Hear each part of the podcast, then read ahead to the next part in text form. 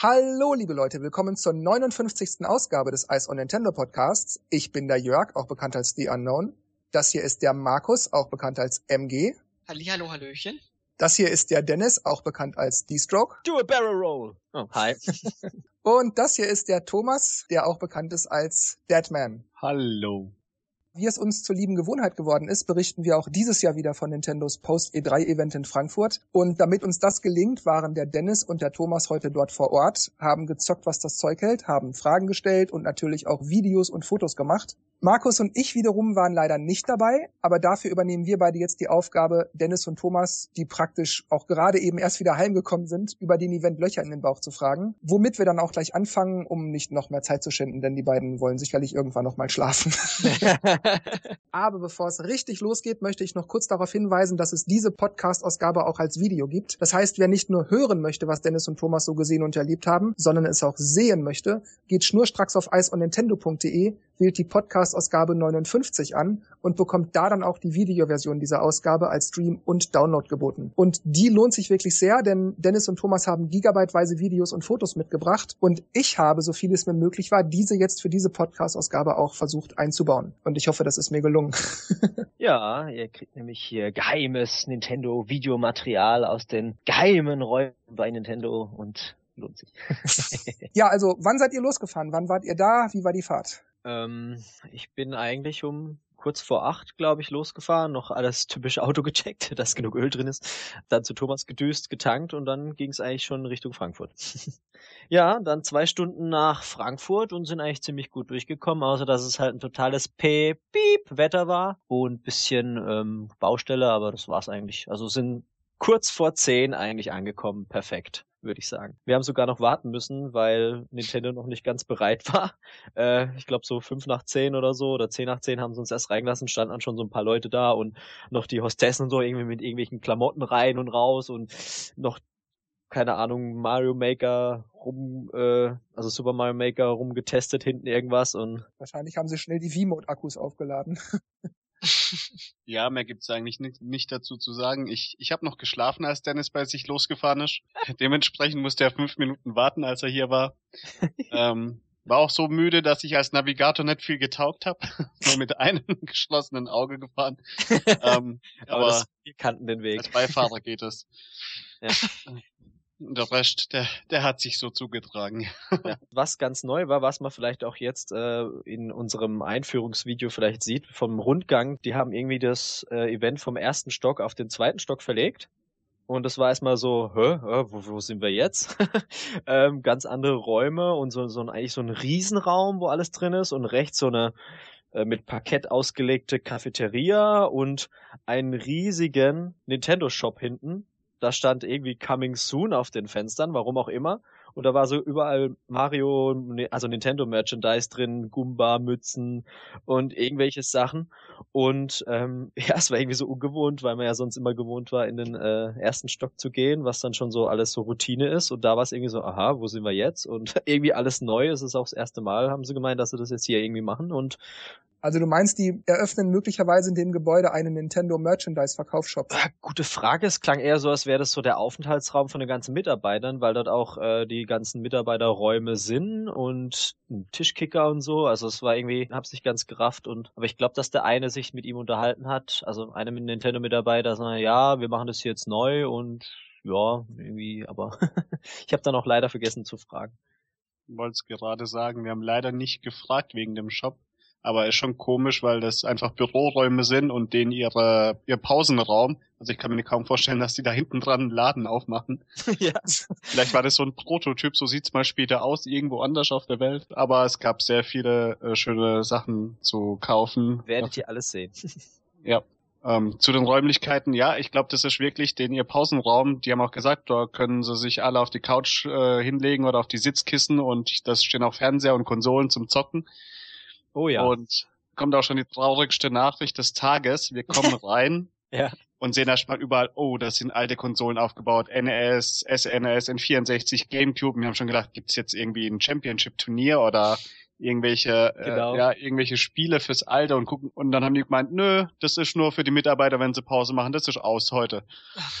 ah, die Enttäuschung war so groß. ja. Ja, und dann war links eine riesen Vitrine mit allen möglichen Nintendo Franchise-Sachen, also NRS-Verpackung, SNS-Verpackung, alle Konsolen, dann Spiele, Zubehör, einfach so eine Sammlung an Soul Geschichte Calibur, von Nintendo. Soul Calibur mit, mit Link und äh, Wave Race, lauter Sachen, also ganze Vitrine voll. Sah schon cool aus, da ist mir davor gestanden, ja, will ich alles haben in meinem Zimmer. Oder habe ich gehabt, habe ich gehabt, habe ich nicht gehabt, habe ich genau, gehabt. genau. Hätte ich gern. Hätte ich gern. Was noch lustig war, sieht man auch auf den Bildern, überall natürlich so 60 Zoll mega große LED-Bildschirme, Fernseher zum Zocken. Und dann bei den alten Konsolen so ein, keine Ahnung, 20 Zoll Mini-Röhrenfernseher. Wenn man dann noch überlegt, dass die da Splitscreen spielen. ja. Also echt kleiner als ein Monitor, so. Die haben bestimmt Spaß. Aber interessant auf die Weise mal zu erfahren, dass die Nintendo-Leute also tatsächlich in der Freizeit oder in der Pause auch einfach nur mal so zocken. Das finde ich Mhm. ja irgendwie schon interessant und nicht einfach sich so 15 Minuten in den Raucherraum stellen und dann ablästern oder so.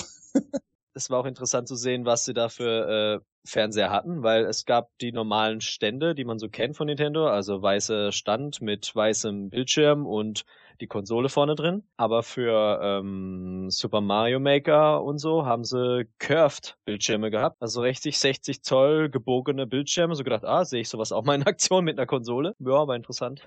Ihr habt gerade gesagt, ihr musstet noch etwa 10 Minuten warten, bevor es losging. Mhm. Das heißt, wenn ich richtig rechne, offiziell sollte es um 10 Uhr losgehen und um 10 nach 10 ging es dann aber erst los. ja, Und habt ihr dann einfach sofort euch an die Dinger gestellt und Controller in die Hand genommen? Oder war dann erst noch Hallo und heute dürft ihr und heute machen wir oder einfach los? Äh, nö, das ist, da gibt's das eigentlich nicht mehr so. Also da kommen ja die Leute reingetrudelt und dann geht man halt zu den Ständen und wird da. Also natürlich sagen die Mitarbeiter ja, hallo und so, aber jetzt keine Rede oder sowas. Wir haben alle ignoriert und sind äh, geradeaus zu Star Fox gegangen. genau. Also Star Fox war die Nummer eins. Ja, da haben sie auch eins, zwei, drei, vier Stände Vier. gehabt. Ja, und der, der, der Typ war auch so, oh ja, das habt ihr aber gleich hingekriegt mit dem Abschießen und Fliegen und so. ja, ja, gut, ähm, ein bisschen alte Veteranen. Ähm, Gab es da irgendwelche Informationen über die Geschichte, worum es da geht, oder muss man einfach wieder den Bösen besiegen und mehr nicht? Zur Geschichte gab es da überhaupt keine Infos. Es gab ein Trainingslevel, also das hieß wirklich Training, das übliche Trainingslevel, was es bei Star Fox Spielen gibt. Also Tutorial quasi. Genau, äh, Dennis hat auch gemeint mit der gleichen Musik. ja. Düm, düm, düm, Ähm, und zwei Missionen, die man auch bei der E3 gesehen hat. Und ansonsten drumherum gab es keine Infos. Können wir nicht sagen, wissen wir nicht. Leider das Übliche. Conaria und äh, Area 3 hieß es. Ähm, aber ja, das war die einzige Info, die man hatte. Auch gesagt, ja, wie sieht's aus? Multiplayer, irgendwas? Hm, nee, keine Info. Ja, wird es da klassische Steuerung geben? Hm, wissen wir nicht. Hm, möglich, ja. Hm, nee, keine Aussage. Ja, okay. Erinnert mich Also- ein bisschen an letztes Jahr. Da war es doch auch so. ja, es ist echt. es ist also, jedes Jahr so. Es ist jedes das Jahr. ist wirklich jedes Jahr, ja, ja. Die haben also wahrscheinlich noch weniger Informationen als Nintendo of America. Und die haben ja schon einfach nur das gezeigt, was sie halt zeigen. und mehr weiß man nicht. Also Da steht wahrscheinlich der Miyamoto so hinter der Tür und mit, mit einer Bratpfanne. wer ihr sagt was? Wer ihr sagt was?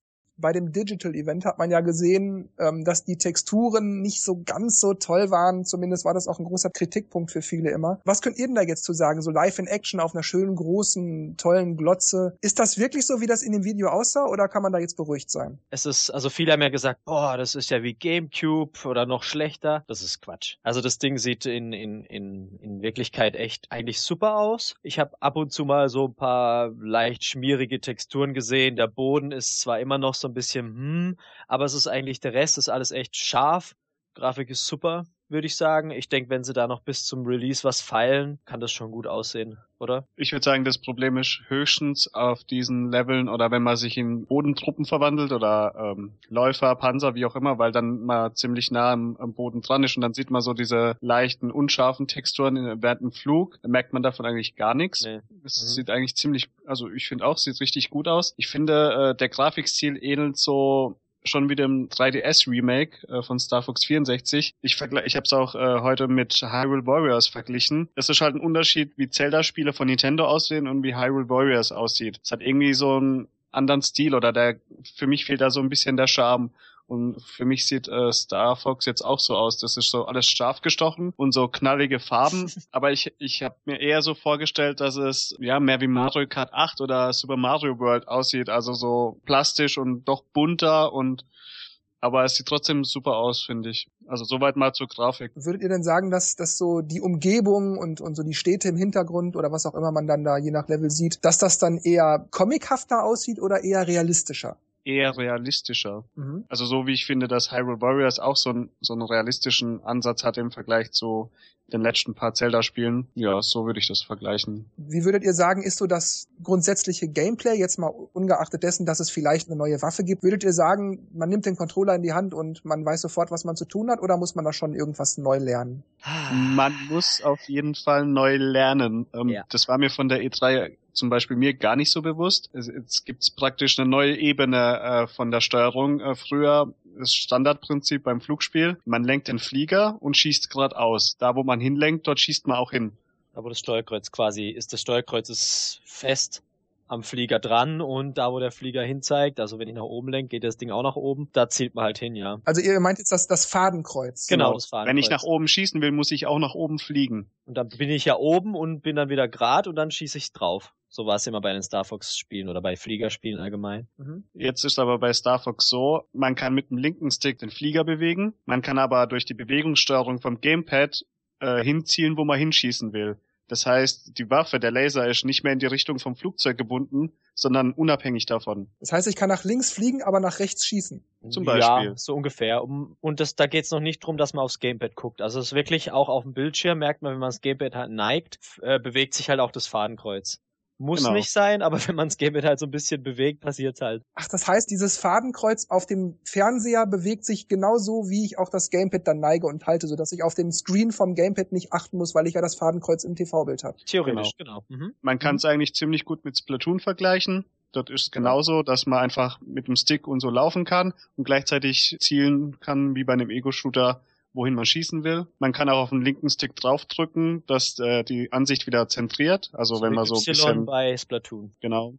Ist richtig cool, wenn man zum Beispiel sieht, aha, ich will den Laser oder durch die Ringe fliegen, kann man geradeaus fliegen und außenrum dann gemütlich alle Gegner abschießen. Früher musste man ja immer wild rechts und links und oben drüber und dann musste man wieder gucken, dass man wieder durch die Ringe fliegt. Das erledigt sich jetzt zum Beispiel, aber dadurch, dass es wirklich zwei äh, Ebenen der Steuerung sind, macht es auch wieder komplizierter oder man muss es erstmal lernen. Also gewöhnungsbedürftig, aber interessant. Also so die Neuerung äh, war mir gar nicht bewusst und sie haben ja immer Werbung gemacht, ja, wir haben ja einen Einsatz fürs Gamepad und überhaupt und ich dachte, okay, die erzählen einfach nur wieder mal, machen ein bisschen Werbung, aber ist tatsächlich anders. Ich hoffe, dass es auch die alte Steuerung gibt und Mhm. ob man dann ähm, frei entscheiden kann, welche man benutzt, weil ist doch ein ganz anderes Fluggefühl, finde ich. Das ist ja bei Splatoon dann ähnlich, dass man auf die klassische Weise oder mit dieser Gamepad-Bewegung spielen kann. Und dann sagen ja viele, ich unter anderem auch, eigentlich ist es gut mit der Bewegung vom Gamepad, das klappt super bei Splatoon, ich möchte es eigentlich gar nicht anders. Mhm. Würdet ihr dann auch sagen, dass sich vielleicht ein bisschen Geduld bei äh, Star Fox Zero dann lohnt und dass man dann mit der Bewegungssteuerung eigentlich besser spielt als mit der vielleicht klassischen? Ich hoffe ja darauf, dass es wie bei Splatoon ist bei mir. Weil ich habe ja auch, ich sag's ja wieder, ich glaube, ich habe es im Podcast auch mal gesagt, dass ich äh, die Demo gespielt habe und gedacht, nee, also das mit dem Bewegen, mit dem Gamepad ist total blöd. Ich bin wieder auf die Stick-Steuerung umge umgeschwenkt. Und als ich dann Splatoon in den Händen hielt und dann den Single-Mode gespielt habe, mit der Bewegung, dann dachte ich, oh, eigentlich ist es gar nicht so schlecht. Und jetzt spiele ich nur noch damit. Und bei Star Fox habe ich irgendwie auch das Gefühl so, ah, irgendwie ist es mit diesem, ich hätte gern wieder das Klassische, dass ich einfach das, das Steu Fadenkreuz nicht bewege. Aber dann habe ich es beim zweiten Mal spielen so ein bisschen, hm, ja, so ab und zu funktioniert's ja schon, aber noch nicht so perfekt, was aber auch mit dem Rest bisschen zusammenhängt. Deswegen hoffe ich, okay, vielleicht, dass man irgendwie dieses Fadenkreuz ein bisschen justieren kann, dass es nicht ganz so extrem durchs Neigen sich verschiebt, dass man so einfach ein bisschen Also die Sensibilität. Genau, dass die Sensibilität nicht, also die war eigentlich okay, aber ich will es ja fast klassisch haben, deswegen wäre weniger besser. Also sie könnte noch okayer sein. genau, ja. Ich kann mir auch vorstellen, also so ist bei mir, also die Gamepad-Steuerung ähm, an sich finde ich manchmal gar nicht schlecht, aber wenn ich dann auf den TV gucke und muss dann das Gamepad bewegen, finde ich es wieder schwierig. Und einfacher wird's aber dann, wenn ich es auf, wenn ich dann auf das Gamepad gucke. Also wie bei Mhm. Nintendo Land zum Beispiel das Bogenschießen bei, ähm, bei dem Zelda-Teil. Zelda. Da sehe ich dann die Relation, wie stark ich das Gamepad neige. Wenn ich jetzt auf dem Fernseher gucke, dann sehe ich ja das Gamepad nicht und dann weiß ich gar nicht, Stimmt, ja. wie weit ich neige. Habt ihr denn so ein Problem, wie Markus das gerade beschrieb, bei Star Fox Zero irgendwie bemerken können, dass ihr sagt, ah nee, irgendwie, ah, das ist ungenau oder das ist nie, wie ich es brauche oder so, oder ist das, funktioniert das wirklich gut? Am Anfang wollte der, der Host die ganze Zeit immer, ja, guck aufs Gamepad, da kann man jetzt damit schießen. Ja, guck mal drauf, jetzt würde ich es anwenden. Ah, wenn du jetzt hier runterfliegst, da sind die Dinger an der Wand, da jetzt aufs Gamepad gucken. Und ich habe immer runtergeguckt, runter und gedacht, ja, irgendwie, ich mag das nicht auf dem Gamepad. Weil man konnte dann auch mit Minustaste, das ist das, was auf dem Gamepad, äh, auf dem Fernseher legen. Und das Gamepad zeigt quasi nur diese Cockpit-Ansicht. Mit, man sieht so leichte Silhouette vom, vom Flieger und dann das Fadenkreuz nur. Das heißt, dort kann man dann wirklich durch Neigen und so auf die Gegner zielen. Aber da fand ich schon, dann schon wieder dieses, ich gucke aufs Gamepad, aber ich nehme meinen Blick weg vom Fernseher und sehe da nicht, wo ich so wirklich hinfliege. Und das finde ich irgendwie komisch. Deswegen habe ich das eher gelassen und als ich dann allein gespielt habe, später habe ich nur mit dem Fernseher gespielt. Für manche Situationen, glaube ich, ist es nicht schlecht, wenn man so gerade vielleicht durch so eine Schlucht fliegt, die geradeaus geht und man kann die irgendwo anstoßen und man sieht irgendwie Gegner, dann kann man das vielleicht mal machen. Ja, ich fand es irgendwie ein bisschen seltsam. Wie ist das? Auf dem Gamepad äh, sieht man da nur das Cockpit oder kann man auch genau. ähm, das, was auf dem Fernseher angezeigt wird, auf dem Gamepad äh, anzeigen lassen? Man Ah. kann die Ansicht tauschen. Ja. Also man hat entweder seinen Flieger auf dem Bildschirm und im, äh, auf dem Gamepad so dieses unsichtbare Cockpit mit dem, mit dem Fadenkreuz oder man kann es per Minus einfach die Ansicht tauschen. Genau, das meinte ich ja vorher, ja. Okay. Also man kann dann theoretisch auch ohne Fernseher einfach spielen. Macht so den Eindruck, ja. Kann ich denn auch die Ich-Ansicht ändern, dass ich vielleicht direkt im Cockpit sitze oder mehr so von, von außen hinterm Flugzeug oder über dem Nee, Flugzeug oder Das irgendwas? ging nicht. Leider gab's nicht mehr, also ich alle Taschen auch durchprobiert, mehrere Ansichten gab's nicht. Was halt total verwirrend war am Anfang ist, ähm, also wer Star Fox Spiele kennt, ich habe mit A geschossen, ich habe mit L meine Rolle gemacht oder R. Ja, das heißt, ich, wenn ich sie gehalten habe, habe ich meinen Flieger quer geneigt Mhm. oder senkrecht geneigt. Sprich, ich konnte schärfer in die Kurven reinlenken. Wenn ich doppelt gedrückt habe, habe ich diese Rolle gemacht, diese Barrel Roll, ähm, um, um Schüsse abzuwehren etc. So, jetzt ist es aber auf dem Gamepad so, dass ich ähm, mit dem rechten Stick das alles mache. Und ähm, das heißt, wenn ich scharf links mache, neige ich den, äh, mache ich den rechten Stick nach links. Wenn ich eine Rolle machen will, muss ich den zweimal nach links klicken. Also klack, klack. Das ist erstmal mh, total verwirrend, weil ich habe gleich als erstes angefangen zu fliegen, erstmal die L-Taste gedrückt. Und dann passiert natürlich nichts, weil das ist nämlich die Anvisiertaste, also die Lock-Taste. Da kann ich halt wichtige Ziele anvisieren und die Kamera bleibt dann quasi, also das, das geht dann in diesen, diesen Kameramodus diesen, diesen Filmmodus, sage ich mal, äh, und man dann sieht dann wichtige Ziele. Und dann hat man natürlich noch Turbo, ist jetzt auch keine X- oder Y-Taste, sondern Turbo ist nach vorne den rechten Stick und Bremsen ist Stick nach hinten. Und man kann mit, was war's? X und Y ist jetzt aber Wende und Looping. Oder man macht, wie war's? Stick vorwärts, linker Stick vorwärts, rechter Stick rückwärts, macht man Looping und umgekehrt macht man die Wende.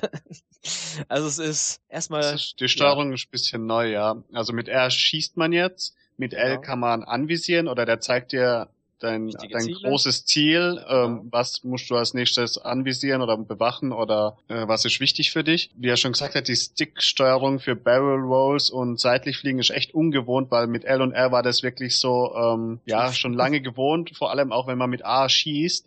War das so dieses gleichzeitig Drücken von A und R Ja. schon drin, dass man Mhm. gleichzeitig immer rumfliegt, ehe sich Ja. die ganze Zeit dreht, um Schüsse abzuwehren. und schießt, Das wenn ist das jetzt was anderes.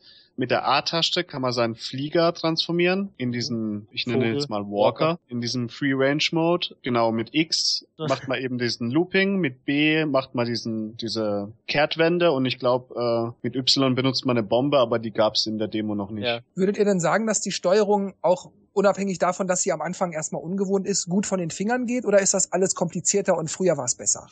Früher war es besser, ähm, Mhm. jetzt ist vielleicht auch nicht schlecht, man muss es halt einlernen und für alte Veteranen ist, denke ich, schlimmer, sich da umzugewöhnen. Mir wäre es äh, recht, wenn man vielleicht einzelne Tasten, wie früher gab es ja auch mehrere Schemas, dass man die vielleicht noch frei belegen kann oder. Alternativen gibt. Das wäre nicht schlecht. Also ich habe halt gemerkt, dass diese Barrel Roll einfach nicht leicht von der Hand geht. Also den Stick zweimal in eine Richtung dauernd machen, das geht nicht. Das ist Das irgendwie, könnte ein Problem Mhm. sein, ja. also ich habe ich hab das prozentual vielleicht 90 Prozent nicht gemacht im Vergleich zum alten Star Fox. Allerdings solche scharfe Gefechte mit links, rechts neigen, dass man schneller um die Kurve geht, was man eigentlich auch die ganze Zeit macht, wenn man Leute verfolgt. Das ging dann schon. das Problem ist, auch mit diesen Barrel Rolls, dadurch, dass du jetzt geradeaus fliegen kannst, aber gleichzeitig äh, mehrere Gegner links, rechts aufs Korn nehmen kannst, weichst du auch gar nicht mehr so aus. Fr früher musstest du eh, wenn du alle Gegner auf dem äh, auf der Karte erwischen willst, einfach mal so in der Gegend rumfliegen, äh, bisschen ja, hoch, stimmt. bisschen links, bisschen unten. Und jetzt fliegst du erst mal so geradeaus und denkst, ah, okay, ich mache Bewegungssteuerung und es hat kein Flugzeugfeeling, dass du wirklich in einem Gefecht bist. Es sieht eher so aus, als würdest du geradeaus fliegen und mehr so einen Geschützturm bewegen. Dadurch, dass du auch dann gleichzeitig keine Barrel Roll machst, um die um die feindlichen Schüsse abzuwehren, ist irgendwie doppelt schlecht. Also ich denke mal, man kann es vielleicht lernen und das macht irgendwie Sinn, aber als alter Veteran ist es echt verwirrend. Bei dem äh, Area Area 3 war es ja so, dass man in diesem Weltraum ist mit dieser runden Basis da. Dann fängt man erstmal an, so ein paar Raumschiffchen abzuschießen, so ähnlich wie das Independence Day Level. Ähm, bei, bei ähm, Star Fox 64. Da kann man dann so ein bisschen ausprobieren, ah ja, mit anvisieren, Schusstaste halten und abschießen, wenn es rot und bling macht. Das ist immer noch gleich. Und dann kommt ja äh, Pigma, den muss man erstmal dann platt machen. Und es war dann immer am Anfang der Host immer, ja, anvisieren, dann sieht man, wo er ist. Das heißt, wenn ich irgendwie gerade ausfliege, halte die L-Taste, also ZL-Taste, dann pschuh, sehe ich, wie die Kamera halt vor mich ging und er hinter mir war. Das, das Verwirrende war halt, dass man quasi eine Außenkamera hatte und man sieht, was dein Flieger macht. Das heißt, ich habe den Flieger nach der Kamera bewegt, so dass ich in die Richtung von Pigma geflogen bin. Oder ich habe halt eine Wende gemacht oder so. Und dann hat er immer gemeint, ja, jetzt kann man ihn auf dem Gamepad sehen. Dann habe ich wieder aufs Gamepad geguckt, versucht den da zu treffen und irgendwie, wie ich schon vorher sagte, hat mir das nicht so gefallen. Als ich beim zweiten Mal gespielt habe, habe ich den innerhalb von paar Minuten platt gemacht, weil ich eben nach dem alten System war. Und das hat mich so ein bisschen an Ace Combat erinnert, weil ich dann ihm hinterher bin, dann ist er mir irgendwie entkommen, dann habe ich kurz diese Ansicht gemacht, gesehen, ah, okay, mein Flieger zeigt in Richtung Kamera, also habe ich die Wende gemacht, wieder auf ihn zugeflogen, aber alles nur oben angeguckt und dann gesehen, ah, ich bin hinter ihm, zack, zack, zack, zack, geschossen, anvisiert, wieder gedreht. Also es war irgendwie besser. Was aber verwirrend war, dadurch, dass die Kamera immer außen war und ich mich dann wieder zurückversetzt habe, war dann das Fadenkreuz irgendwo anders, weil mein Gamepad sich auch so ein bisschen bewegt hat. Also es war nicht so, dass, wenn die Kamera wieder gerade hinter mir ist, dass das Fadenkreuz da auch ist, sondern ich musste erstmal so ein bisschen hm, justieren und dann ging's wieder. Es war zwar relativ schnell, aber es ist halt echt eine Umgewöhnung. Das heißt, du meinst, man braucht so einen, so einen kurzen Moment, wo man mit dem Gamepad rumwackelt, um zu wissen, wo schieße ich jetzt dann eigentlich gleich. Ja, genau. Wenn er aus diesem Kamera-Lock-Modus, also diesen An Anvisier-Modus wieder raus ist, dann geht er wieder hinter dich, aber du musst dann wieder gucken, wo ist mein Steuerkreuz, äh, mein, mein Fadenkreuz gerade. Ich denke, wenn man da die, die Justierung vielleicht ein bisschen weniger sensibel macht oder sogar ganz ausstellen kann, glaube ich, passt das schon. Aber wie gesagt, bei Splatoon ging es auch, wobei man da ja eher feine Bewegungen macht und auch mit dem rechten Stick hantiert. Vielleicht gewöhnt man sich hier auch dran. So wie ich Nintendo kenne, ist das Problem halt, dass sie Werbung damit machen. Das ist neu und toll mit dem Gamepad. Das heißt, ja. das ist so eine Schlüsselidee fürs Spiel. Ich würde mir dann auch wünschen, hey, man kann auf ein alten Flugsystem umschalten, dass man eine Alternative hat, weil es vielleicht auch Spaß macht oder ein bisschen anderes Spielgefühl ist. Aber ich könnte mir vorstellen, dass Nintendo das einfach nicht macht, weil das eben wichtig ist fürs Spiel und ich, man sieht auch das vom Gameplay her, wie man dann auch in der Direct gesehen hat. Digital Event, ja. Genau, ähm, wenn dann unten auf der, auf dem Boden so Spinnen laufen, die man abschießen muss und man fliegt halt oben drüber, dann kann man schön mit dem Gamepad sich neigen und nach unten mit dem Fadenkreuz zielen und die von oben abschießen.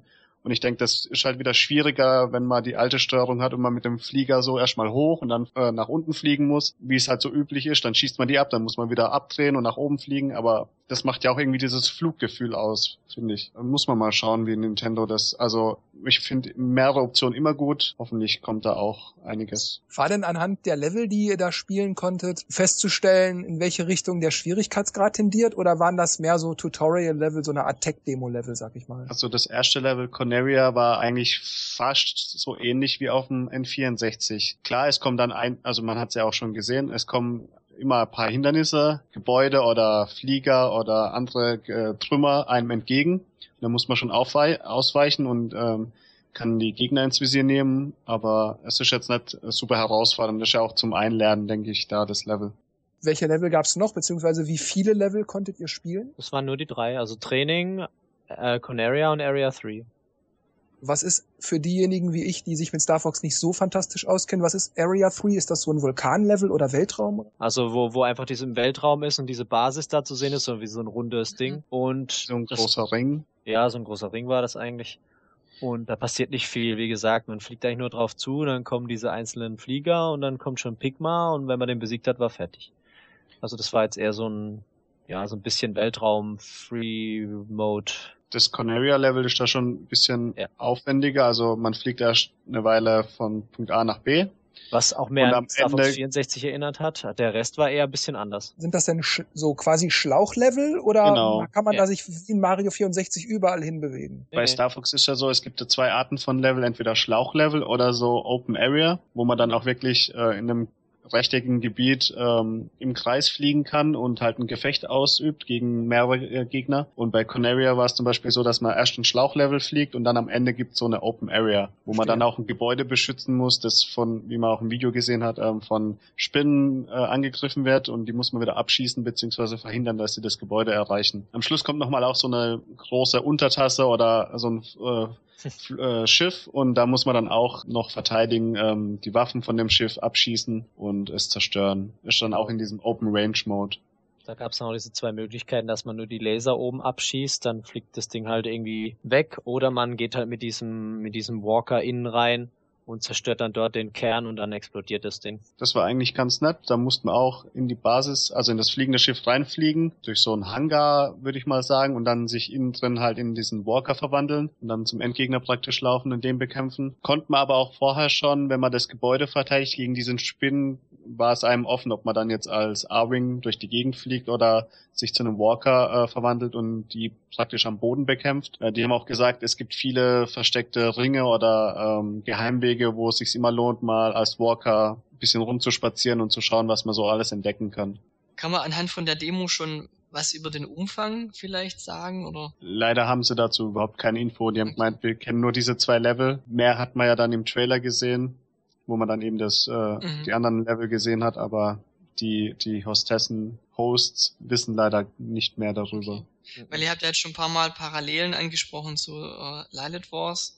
Da gab es ja ähm, mehrere Planeten oder Sonnen oder äh, Sonnensysteme, wo man ähm, bereist und äh, mehrere Abzweigungen, aber nach Ich acht oder neun Planeten waren wir eigentlich durch. Vielleicht Also- haben sie noch ein paar Überraschungen parat, aber es ist schon sehr ähnlich zu Lilith Wars, die Ja. ersten Momente. Könnt ihr denn was zur Spielzeit der Level sagen oder waren die nach drei Minuten, weil irgendein Timer lief, sowieso fertig? Mm, Timer an sich gab's nicht. Ich würde Nee. das erste Level wie bei Lilith Wars sagen, der Schlauchanteil, Wie viel ist das in Minuten ungefähr? fünf bis sieben Minuten. Und dann in diesem Open Range Mode am Schluss kann man halt auch nochmal, sagen wir mal, fünf Minuten verweilen. Je nachdem, wie man sich anstellt oder ob man da jetzt sich noch die Gegend erkundet mit dem Walker. Was schön war, ist am Gamepad, ähm, dass die Stimmen von deinen Co-Piloten aus dem Gamepad kommen. Ja, das Also es cool fühlt sich gemacht. mehr an, als würde man sich im Cockpit, äh, als würde Ja. man im Cockpit sitzen.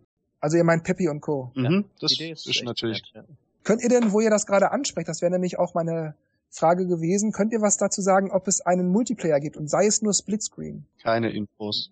Keine Infos. Aber sie haben es zumindest nicht verneint. Die Hosts haben, äh, haben immer gesagt, wir wissen es nicht.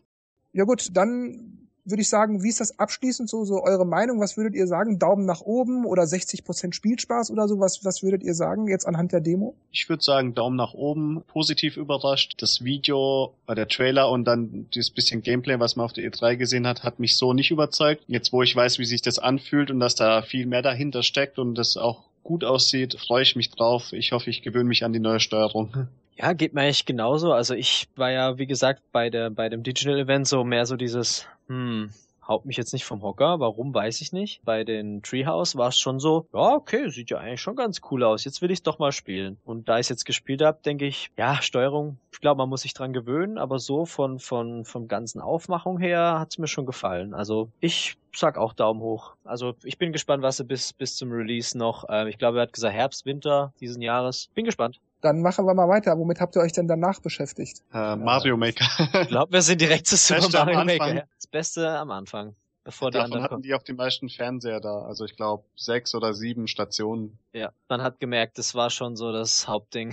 Plus Star Fox mit vier Fernsehern, ja. Ja gut, bei Mario Maker habt ihr ja letztes Jahr schon die zu dem Zeitpunkt aktuelle Demo gespielt. Mhm. Würdet ihr jetzt, außer dass es natürlich noch weitere Skins gibt und noch viel mehr Feinde und Blöcke und so weiter, die man einbauen kann, würdet ihr sagen, da hat sich vielleicht auch was in der Steuerung verändert? Das ist jetzt noch intuitiver oder es lädt schneller, die Level können größer werden oder könnt ihr vielleicht irgendwas beschreiben oder, oder habt ihr irgendwas erkennen können, was es in der vorherigen Demo letztes Jahr noch gar nicht gab oder was es in der Form noch nicht gab? ich versuche das mal zu, äh, zusammenzufassen. Es ist ein komplett anderes Spiel als letztes Jahr. Ja, aber echt. Also letztes Jahr, abgesehen davon, dass die Menüs und wie es aussah und alles ganz anders war, letztes Jahr kam es einem vor, es war so ein E-Shop-Titel oder ein kleiner Titel für 20 Euro, wo man kurze Mario-Levels zusammenbasteln kann, die wie Original Mario-Levels aussehen. Und das war's dann. Und was die jetzt präsentiert haben, ist echt, ich muss sagen, gigantisch. Ist ein komplettes Spiel und dürfte auch so äh, weit äh, von den Menüs her und äh, wie das alles aussieht, so fertige, so fertig aussehen, weil es da ziemlich viele Optionen gab. Und es wirkt jetzt echt, als hätten die sich an Ideen und Umfang echt übertroffen. Also von einem E-Shop-Titel zu einem vollwertigen Spiel und. Das ist der Hammer einfach. Also wenn, wenn man das letztes Jahr angeguckt hat, so, ah ja, hier mal ein Blog, oh cool, man kann das Setting ändern von Super Mario Bros. in New Super Mario Bros. Ja, okay, bisschen hüpfen, nett, okay, kurze Level, hm, ja, aber jetzt, ey, man kann alles Mögliche machen und es sieht einfach cool aus, die Handhabung ist super, die, die Level machen Spaß, es ist einfach, wie Thomas sagt, ein komplett anderes Spiel, das ist, als hätten sie da, also es hat den Namen super verdient, es ist, es ist geil. ja, es war auch cool, dass man zum Beispiel gesehen hat, das, was du immer äh, Angst gehabt hast mit dem, ich will nicht so kurze Level spielen, ich will langes spielen. Da hast du unten so eine coole Leiste, die kannst du verschieben, kannst quasi den, den Endpunkt ver versetzen. Das heißt, ich kann so ein kurzes Level machen oder ich ziehe das Ding einfach bis nach hinten und habe dann ein richtig langes Level. Und dann kann man dort alles reinbauen, was man will. Beziehungsweise Thomas hat noch entdeckt, dass man da äh, begrenzt irgendwie voll stapeln kann. Aber wie da jetzt die Begrenzung ist, weiß ich nicht, aber es geht schon einiges rein. Was heißt begrenzt vollstapeln? Das heißt, ich kann nur eine Menge X von Objekten in ein Level stellen. Genau, also ich habe zum Beispiel das längste Level gezogen, was geht, einen Weg reingebaut, so uneben bisschen und habe dann alles vollgepflastert mit äh, Gegnern und Sternen. Und irgendwann habe ich gemerkt, ah, ich kann keine großen Blöcke mehr setzen und habe dann noch paar Gegner mehr reingemacht und dann habe ich gemerkt, oh, ich kann jetzt gar nichts mehr reinsetzen. Also diese Auswahlpunkte waren dann einfach grau und nicht mehr auswählbar. Da gibt's also anscheinend ein Limit, wie viel viel Gegenstände oder wie viel Blöcke man im Spiel beeinflussen kann, aber leider gab es da irgendwie keine Anzeige dazu, wo dir jetzt sagt, äh, du hast 100% gefüllt oder du hast noch 100 Gegner oder Items kannst du reinsetzen, sowas habe ich leider nicht gesehen. Jetzt hast du gesagt, du hast das gefüllt, um, um dieses Limit zu erreichen. Mhm. Waren das dann mehr so 100 Sterne und 100 Gegner oder hast es, du da wirklich massig, massig, massig reingeknallt? Ich würde sagen, es kommt schon so auf, sagen wir mal, 100, 150 Gegner und auch 50 Sterne rein und dann halt die ähm, das Level war schon sehr lang und halt den ganzen Weg bis dahin mit Ebenen und auch anderen Sachen vollgestopft. Also es war schon richtig viel. Normale Mario Level sehen nicht so vollgepackt aus. Kann ich denn so Steine, Blöcke und, und diese Dinge unendlich oft reinpacken oder sind doch die limitiert? Was die Maßeinheit ist, weiß ich leider nicht. Die Hostess wusste es leider auch nicht. Aber ich habe eben gemerkt, also es gibt ja auch zum Beispiel diese ähm, Stomps oder wie die heißen, die von oben runterfallen. Diese grauen Dinger. Genau, die oh. nehmen vier Blöcke ein. Das waren einen der ersten, die ich nicht mehr setzen konnte. Die waren ausgegraut, aber ich konnte trotzdem noch fünf Gumbas reinsetzen. Mhm. Mhm. Mhm, verstehe. Aber die Maßeinheit oder wie groß insgesamt man das füllen kann, weiß ich nicht, aber es ist schon sehr viel. Wie ist das, wenn ich so ein Untergrundlevel mache? Das heißt, ich gehe in eine Röhre, mhm. äh, werde in irgendeinen so Bonusraum teleportiert und dann gehe ich da in die Röhre und komme wieder in der Welt raus. Kann ich sowas machen? Ja. Und wenn ja, wie, wie programmiere ich das gewissermaßen? Wo packe ich diesen, diesen, diesen Unterlevel, diesen Bonuslevelraum hin in dem Level? Wo, wo, wo sage ich dem Editor, das ist der Bonuslevel? Das ist sehr cool. Viel beim Mario Maker kann man dadurch machen, indem man einfach mehrere Objekte übereinander zieht. Man kann zum Beispiel Gegner hinsetzen oder ein Mario und dann einfach einen Pilz drüber und dann wird er groß. Und genauso kann man äh, Röhren hinsetzen und wenn man dann Mario drüber zieht, sagt er, okay, hier kann Mario rein. Dann äh, kommt zum Beispiel ein Untergrundlevel und dann sagt er gleich auch, hier muss man die Röhre hinsetzen als erstes, dann wo er rauskommt und dann kann man da ein Untergrundlevel arbeiten. Er springt direkt in ein neues Editorfenster, was das Untergrundlevel darstellt so eine zweite Ebene praktisch. Genau. Ah, das bedeutet, eigentlich ist der Untergrundlevel ein separater Level, in dem das Spiel aber dann äh, zwischen den beiden Leveln springt das Spiel dann aber hin und her, wenn ich in die Röhre gehe beziehungsweise rauskomme. Genau. Muss ich dann das noch separat verknüpfen, dass ich sage, dieser Level ist, ist sozusagen ein, ein separater Level, der zu dem Level gehört oder macht das Spiel das alles automatisch? Nee, nee, das gehört alles noch zu dem einen Level, aber wie so eine zweite Ebene oder wie so eine zweite Schicht. Also das, das ist trotzdem nur ein Mario-Level, wie man es halt bei Mario-Level genau. Auch gewohnt ist. Also ist das wie bei einer Microsoft Excel-Tabelle, wo ich in einer Datei 20 Tabellen habe und, und zig Verknüpfungen hierauf und darauf und jede Tabelle bezieht sich nochmal auf eine andere und so weiter. Also in der Speicherdatei befinden sich dann ja Level und Unterlevel, die ich dann einprogrammiert habe. Genau. Ja, Wir haben leider nicht feststellen können, wie viele Unterlevel man zum Beispiel setzen kann. Also bei Mario-Level kann man meistens öfters in die Röhre und so zwei, drei kleine Bonusräume mitnehmen. Man kann aber auf jeden Fall, äh, sagen wir mal, 10 bis 20 Röhren setzen, Eingänge und Ausgänge, dass es wirklich äh, verschiedene Wege gibt oder verschiedene Möglichkeiten. Genau, das war nämlich so, wenn man nämlich die eine Röhre gelassen hat, kommt man über die auch wieder raus. Aber wenn man eine zweite Röhre reinmacht, kann man die halt auf der Oberwelt woanders hinsetzen. Also wie man es halt aus Mario kennt. Bei manchen kommt man direkt wieder hoch und Mhm. Kann ich das dann auch so machen? Also es gibt bei Super Mario ja immer zwei Arten von Röhren, die einen teleportieren. Die eine ist, ich gehe rein, das Bild wird schwarz und ich komme irgendwo anders wieder raus. Und die andere ist, ich betrete die Röhre und dann scrollt das Bild sozusagen runter oder zur Seite. Kann ich das dann auch äh, programmieren? Oder, oder hat man immer nur diese eine Art Röhre? Man hat immer nur diese eine Art Röhre, aber vielleicht liegt es auch am Stil, weil früher bei Super Mario Bros. 1, 3 und Super Mario World war das auch so, dass einfach das Bild wechselt, schwarz und dann Übergang neues Level. Und das andere, dass das so hoch oder runter rutscht, habe ich jetzt nicht gesehen. Und den Röhren kann ich wahrscheinlich auch verschiedene Farben geben. Die mache ich grün, die mache ich ja, rosa, die einfach mache ich das blau. Coole ist mit dem Stift einfach draufhalten, schütteln und dann verändern die sich. okay. Was heißt, wenn ich jetzt zum Beispiel sage, die, die Röhre soll gelb sein, muss ich dann zwei Minuten da rumschubbeln oder geht dann so ein Fensterchen auf, wo ich die Farbe direkt auswähle? Die Frage habe ich auch gestellt, da habe ich leider keine Antwort gekriegt, aber sie wusste nur, dass man halt, wenn man schüttelt, verändern sich. Aber ja, muss man halt, so wie es in der Demo zumindest war, so lange schütteln, bis man den gewünschten Effekt hat. Ähm, Mhm. was, was heißt äh, schütteln? Ich bediene ja den. Editor über das Gamepad, oder? Genau. Einfach mit dem Stift drauf auf Stylus. das Objekt und dann festhalten und waggeln. Okay, also nicht mit dem Gamepad rütteln, sondern mit dem Nee, nee, Stylus. mit dem Stift. Ja, genau. Okay, okay. Man macht das Ganze mit dem Stylus, Okay. genau. Das Schöne ist, alle Gegenstände oder alle Blöcke, Gegner, äh, Gegenstände, die man aussuchen kann, haben Alternativen.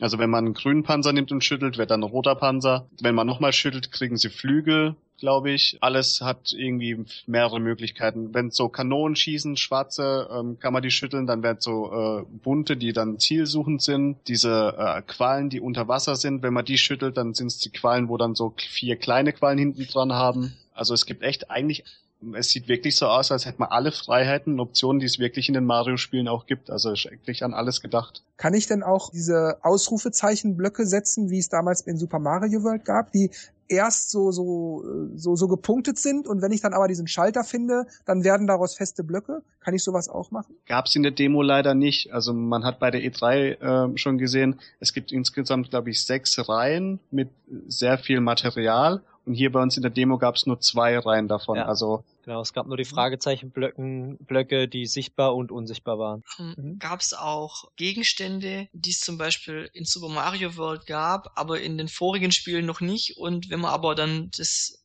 Setting umschaltet, dass sie dann für den, für den Gegenstand eine 8-Bit-Version zum Beispiel gemacht haben. Ja, das gibt's.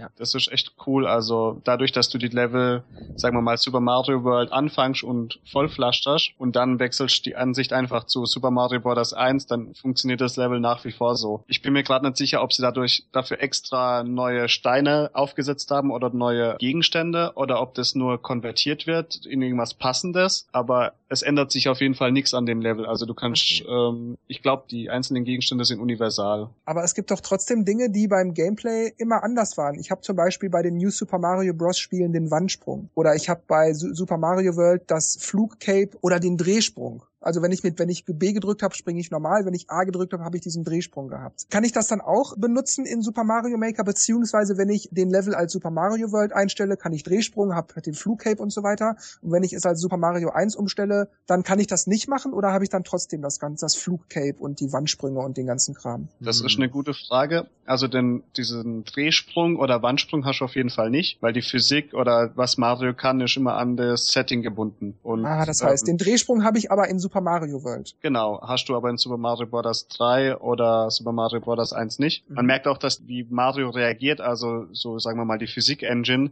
wie weit er ähm, noch schwammig weiterläuft oder ob er präzise äh, irgendwo lenkt oder springt, ist wirklich noch an die einzelnen Mario-Spiele angepasst. Aber auch Stile sieht schon. Die Sounds sind auch einfach so geil, weil es einfach komplett wie damals ist. Das ist echt cool. wollte noch kurz zu dem Cape sagen, kann ich leider nicht sagen, weil in den zwei Menüs, die es zur Auswahl gab, gab's das Cape nicht. Es gab Mhm. äh, Pilz und Blume und Stern und die gab's überall. Gab's Yoshi? Doch, Yoshi ah, doch, gab's doch, in den- doch, in den Level, die man gespielt hat. Da bist du über die Lava gelaufen mit dem Yoshi und ich so, hä, kann Yoshi in Lava laufen? Wir konnten ihn selber nicht setzen, aber in fertigen Levels, die es zur Auswahl gab, war er dabei.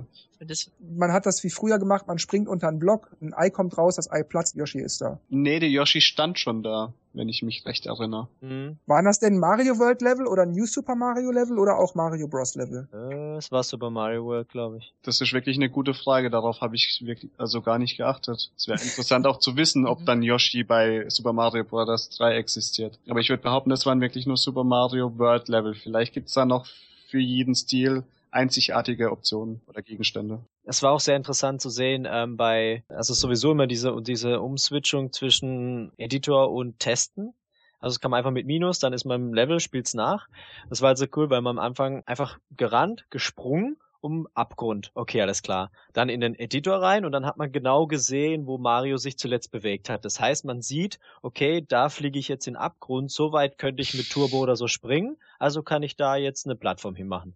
Und dann kann man wieder testen, sieht, ah, okay, Plattform, bla bla, was mache ich noch so? Das ist halt cool, dass man sieht, ah, äh, wo sind die Abstände, was kann ich da hinmachen? Ja, zu den Leveln, da habe ich zwei Fragen. Zum einen, ich hatte es, glaube ich, letztes Jahr auch schon gefragt, aber das ist für mich einfach auch ein wichtiges Feature. Zum einen kann ich Levelpakete schnüren, dass ich sage, diese fünf Level müssen immer gemeinsam gespielt werden, weil die gehören für mich einfach zusammen. Oder kann ich wirklich nur einzelne Level verteilen, hochladen, anbieten? Es gibt, äh, das gab es damals nicht, aber jetzt gibt's wirklich Pakete, dass man sagen kann, Welt 1, Level 1.1, 1.2, 1.3, 1.4.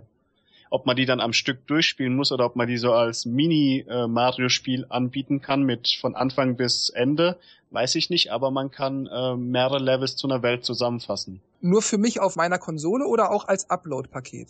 Das weiß ich Hm, leider nicht. Ich, ähm, das habe ich auch bei uns in der Demo nicht gesehen, aber ich glaube, bei der E3 habe ich mal äh, im Menü, wo sie durchgesprungen sind, ein, zwei so Bilder gesehen, wo man das wirklich auch sieht, Welt und Level 1.1, 1.2, 1.3. Ja, ja, an, an dieses Menü erinnere ich mich auch. Aber ich, ich war da eben nicht sicher, äh, sind das, sind das meine eigenen gespeicherten Level oder welche, die ich runtergeladen habe? Und da, da sortiere ich mir dann halt, okay, dieser Level ist 1.1, dieser Level wird 1.2 und dann spiele ich die jetzt halt mal am Stück durch für mich. Oder ob ich eben, wenn ich selber Level auch kreiere, Es dass ich dann sage, die fünf als Paket ins, ins Miiverse stellen. Aber gut, du hast ja leider gesagt, dass du es nicht weißt.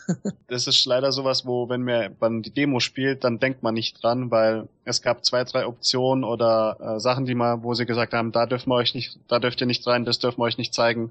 Deswegen Mhm. denkt man dann auch nicht mehr dran, oh, das könnte man fragen, sondern ist mit dem ganzen anderen schon so beschäftigt. Also könnt ihr wahrscheinlich auch nichts dazu sagen, ob man Oberwelten kreieren kann, wo ich mich dann über so eine Karte zu den Leveln bewege. Ich glaube nicht, sonst hätten sie die Option, glaube ich, auch schon längst vorgestellt. Eine Ja. Sache, die mir sehr gut gefallen ist, hat, ist, man kann auch Level erstellen, die sich selbst bewegen, also vorwärts laufen, wie man das so kennt. mhm. Und da kann man auch Geschwindigkeiten einstellen und man kann auch die Zeit einstellen. Also du meinst Autoscroll. Genau, das war finde ich sehr Autoscroll cool. oder äh, Schildkröte, Hase oder Gepard. Also die Geschwindigkeit des Scrollen. Genau, genau. Das Ja, war das- schon sehr ja. lustig. Das haben sie aus Mario Paint geklaut. Da gab's auch Ja, schon ja. Schildkröte, Hase und Leopard. Kann ich auch sagen, dass ein Level auch mal nach oben scrollen soll? Beziehungsweise bin ich bei dem Editor diese Schlauchlevel-Arten gebunden, wo ich einfach nur von links nach rechts laufe? Oder kann ich wie bei vielen Mario World oder Mario 3 Leveln auch ein Level machen, wo das Ziel oben ist, wo ich erst, wo ich irgendwie kompliziert nach oben springen muss? In der Demo konnte man das nicht. Also es war wirklich ein Schlauchlevel von links nach rechts. Und das Autoscrollen war auch nur von links nach rechts. Aber die Levels, also diese Vorgabe ist schon ziemlich hoch. Also man kann auch gut in die Höhe bauen. Und wie man bei der E3 schon gesehen hat, man kann so viele Gegner kombinieren oder austauschen. Man kann in so eine Wolke anstatt Lakitu einen Fisch reinmachen oder einen Gumba oder verschiedene Sachen kombinieren. Man kann echt in so Kanonen Fische reinmachen, dass da keine äh, Kugeln rauskommen, sondern eben Fische oder Man konnte mir man kommt so konnt- vor vom letzten Jahr auf dieses Jahr, als wären denen die Ideen im Kopf explodiert, was die Ja. auf einmal alles machen können. das war echt krass. Und haben sie ein neues Spiel entwickelt und dann gedacht, oh, das können wir nicht mehr Mario Maker nennen, nennen wir Super Mario Maker. Das Coole war auch, dass man in diesem ähm, Editor-Menü diese ganzen äh, Items, die man dort gesehen hat, konnte man irgendwie äh, editieren. Da haben sie Füße bekommen und dann konnte man quasi die Reihenfolge ändern. Also wenn man jetzt sagt, okay, ich benutze jetzt oft Röhren und Steine, dann mache ich das ganz links hin, dass ich das als erstes hab und so. Also das Ah, fand, ich, verstehe. das fand ich auch irgendwie lustig. Also man kann sich die Menüs anpassen. Genau. Ja. Wie ist das denn? Ich komme noch mal auf diese Level-Sachen zurück. Wie ist das denn, wenn ich jetzt äh, meine Konsole anmache und sage, ach, ich will jetzt einfach mal 20 Level spielen, die ich noch nicht gehabt habe? Muss ich mir die dann immer raussuchen, anwählen, spielen, Neues raussuchen, anwählen, spielen? Oder kann ich auch sagen, ach, Spiel, lad mir einfach 20 Level am Stück runter, die ich dann nacheinander spielen kann? Irgendwas ist mir egal, mach. Es gab tatsächlich, wenn man am Anfang aussucht, kreieren oder spielen, und dann geht man in Spielen rein, gab es eine Option Mario mal 10. Und die Hostess konnte uns leider über diesen Modus nichts sagen oder durfte nicht. Sah aber wirklich so aus, als könnte man dann random oder wir haben uns so ein bisschen unterhalten und es kam nicht wirklich Info dabei raus, aber als könnte man 10 äh, Mario-Level spielen, entweder Zufall gewählt oder gerade irgendwie aktuell oder in der Hitliste die zusammenhängt, ähm, dann als eine Herausforderung oder so ansehen dass wir das nochmal klarstellen für die Hostess. Sie hat nichts gesagt, das vermutest du jetzt nur. Äh, 100 Mario Challenge oder 100 Mario Challenge hieß es. Ich glaube, es war eine 10. Nee, ich sehe es hier auf dem Bild. ah, okay. 100 Mario Challenge, Search Courses und Search Makers kann man machen. Also das sind die drei Menüpunkte. Genau. ich glaube, das ist nicht das Menü, was ich meine. Ah, stimmt, stimmt, du hast recht. In, drin war, glaube ich, auch noch mal was. Wenn man dieses Level ausgesucht hat, kommt man irgendwas mit Try und zehnmal. Ja, du hast recht da gab es auf jeden Fall, wenn wir jetzt von dem äh, Kreieren-Modus weggehen zum Spielemodus, gibt es auf jeden Fall sehr viel Optionen, was man suchen kann. Level global, Level nach ähm, Schwierigkeitsgrad, wie viele Leute äh, sind da durchgekommen, haben es geschafft. Also da gibt es auch immer eine Prozentanzeige, 67 Prozent genau. der Leute haben das Level geschafft. Und dann auch ähm, Ähnlichkeiten, also wenn das Level irgendwie ähnlich ist, zeigt er dir unten ein paar an, als Beispiele an, welche ähnlich sind, kannst du dir dann aussuchen. Und was halt total gigantisch ist, ist halt diese X Dinger. Also wenn man in einem Level stirbt, sieht man dann auch die Stelle, an denen alle Leute gestorben sind. Dann sieht man überall diese Xe im ganzen Level auf Boden. Und ey, das ist echt. Sieht man sehr viel Markierungen, wo die Leute genau. gestorben sind. Das ist sehr witzig. Man kann zum Beispiel auch einem anderen äh, Mi folgen, wenn man sagt, oh, dem sein Level hat mir gefallen, was hat er noch so kreiert, ähm, die gefallen mir zum Beispiel, ich glaube, die kann man dann auch äh, so ein Lesezeichen setzen. Konnte man aber leider nicht ausprobieren. Also es ist echt, als bräuchte Nintendo nie wieder ein äh, 2D-Mario-Spiel fertigen, weil jetzt eh 10 Millionen Leute mitmischen. Ja, so. ja stimmt. Und kreativ sein können. Vor allem, das so kann man ungefähr. ja auch noch patchen. Da kann man nur einiges reinhauen, wenn sie, wenn, ja. wenn sie nur Einfälle haben. Ähm, ja. Aber das heißt, ähm, wenn ich Levels auswähle, dann sehe ich immer ein Vorschaubild von dem ganzen Level und halt diese Xe, wo die anderen Leute das virtuelle Leben gelassen haben. Ich glaube, das sieht man nur im Spiel. Im Spiel.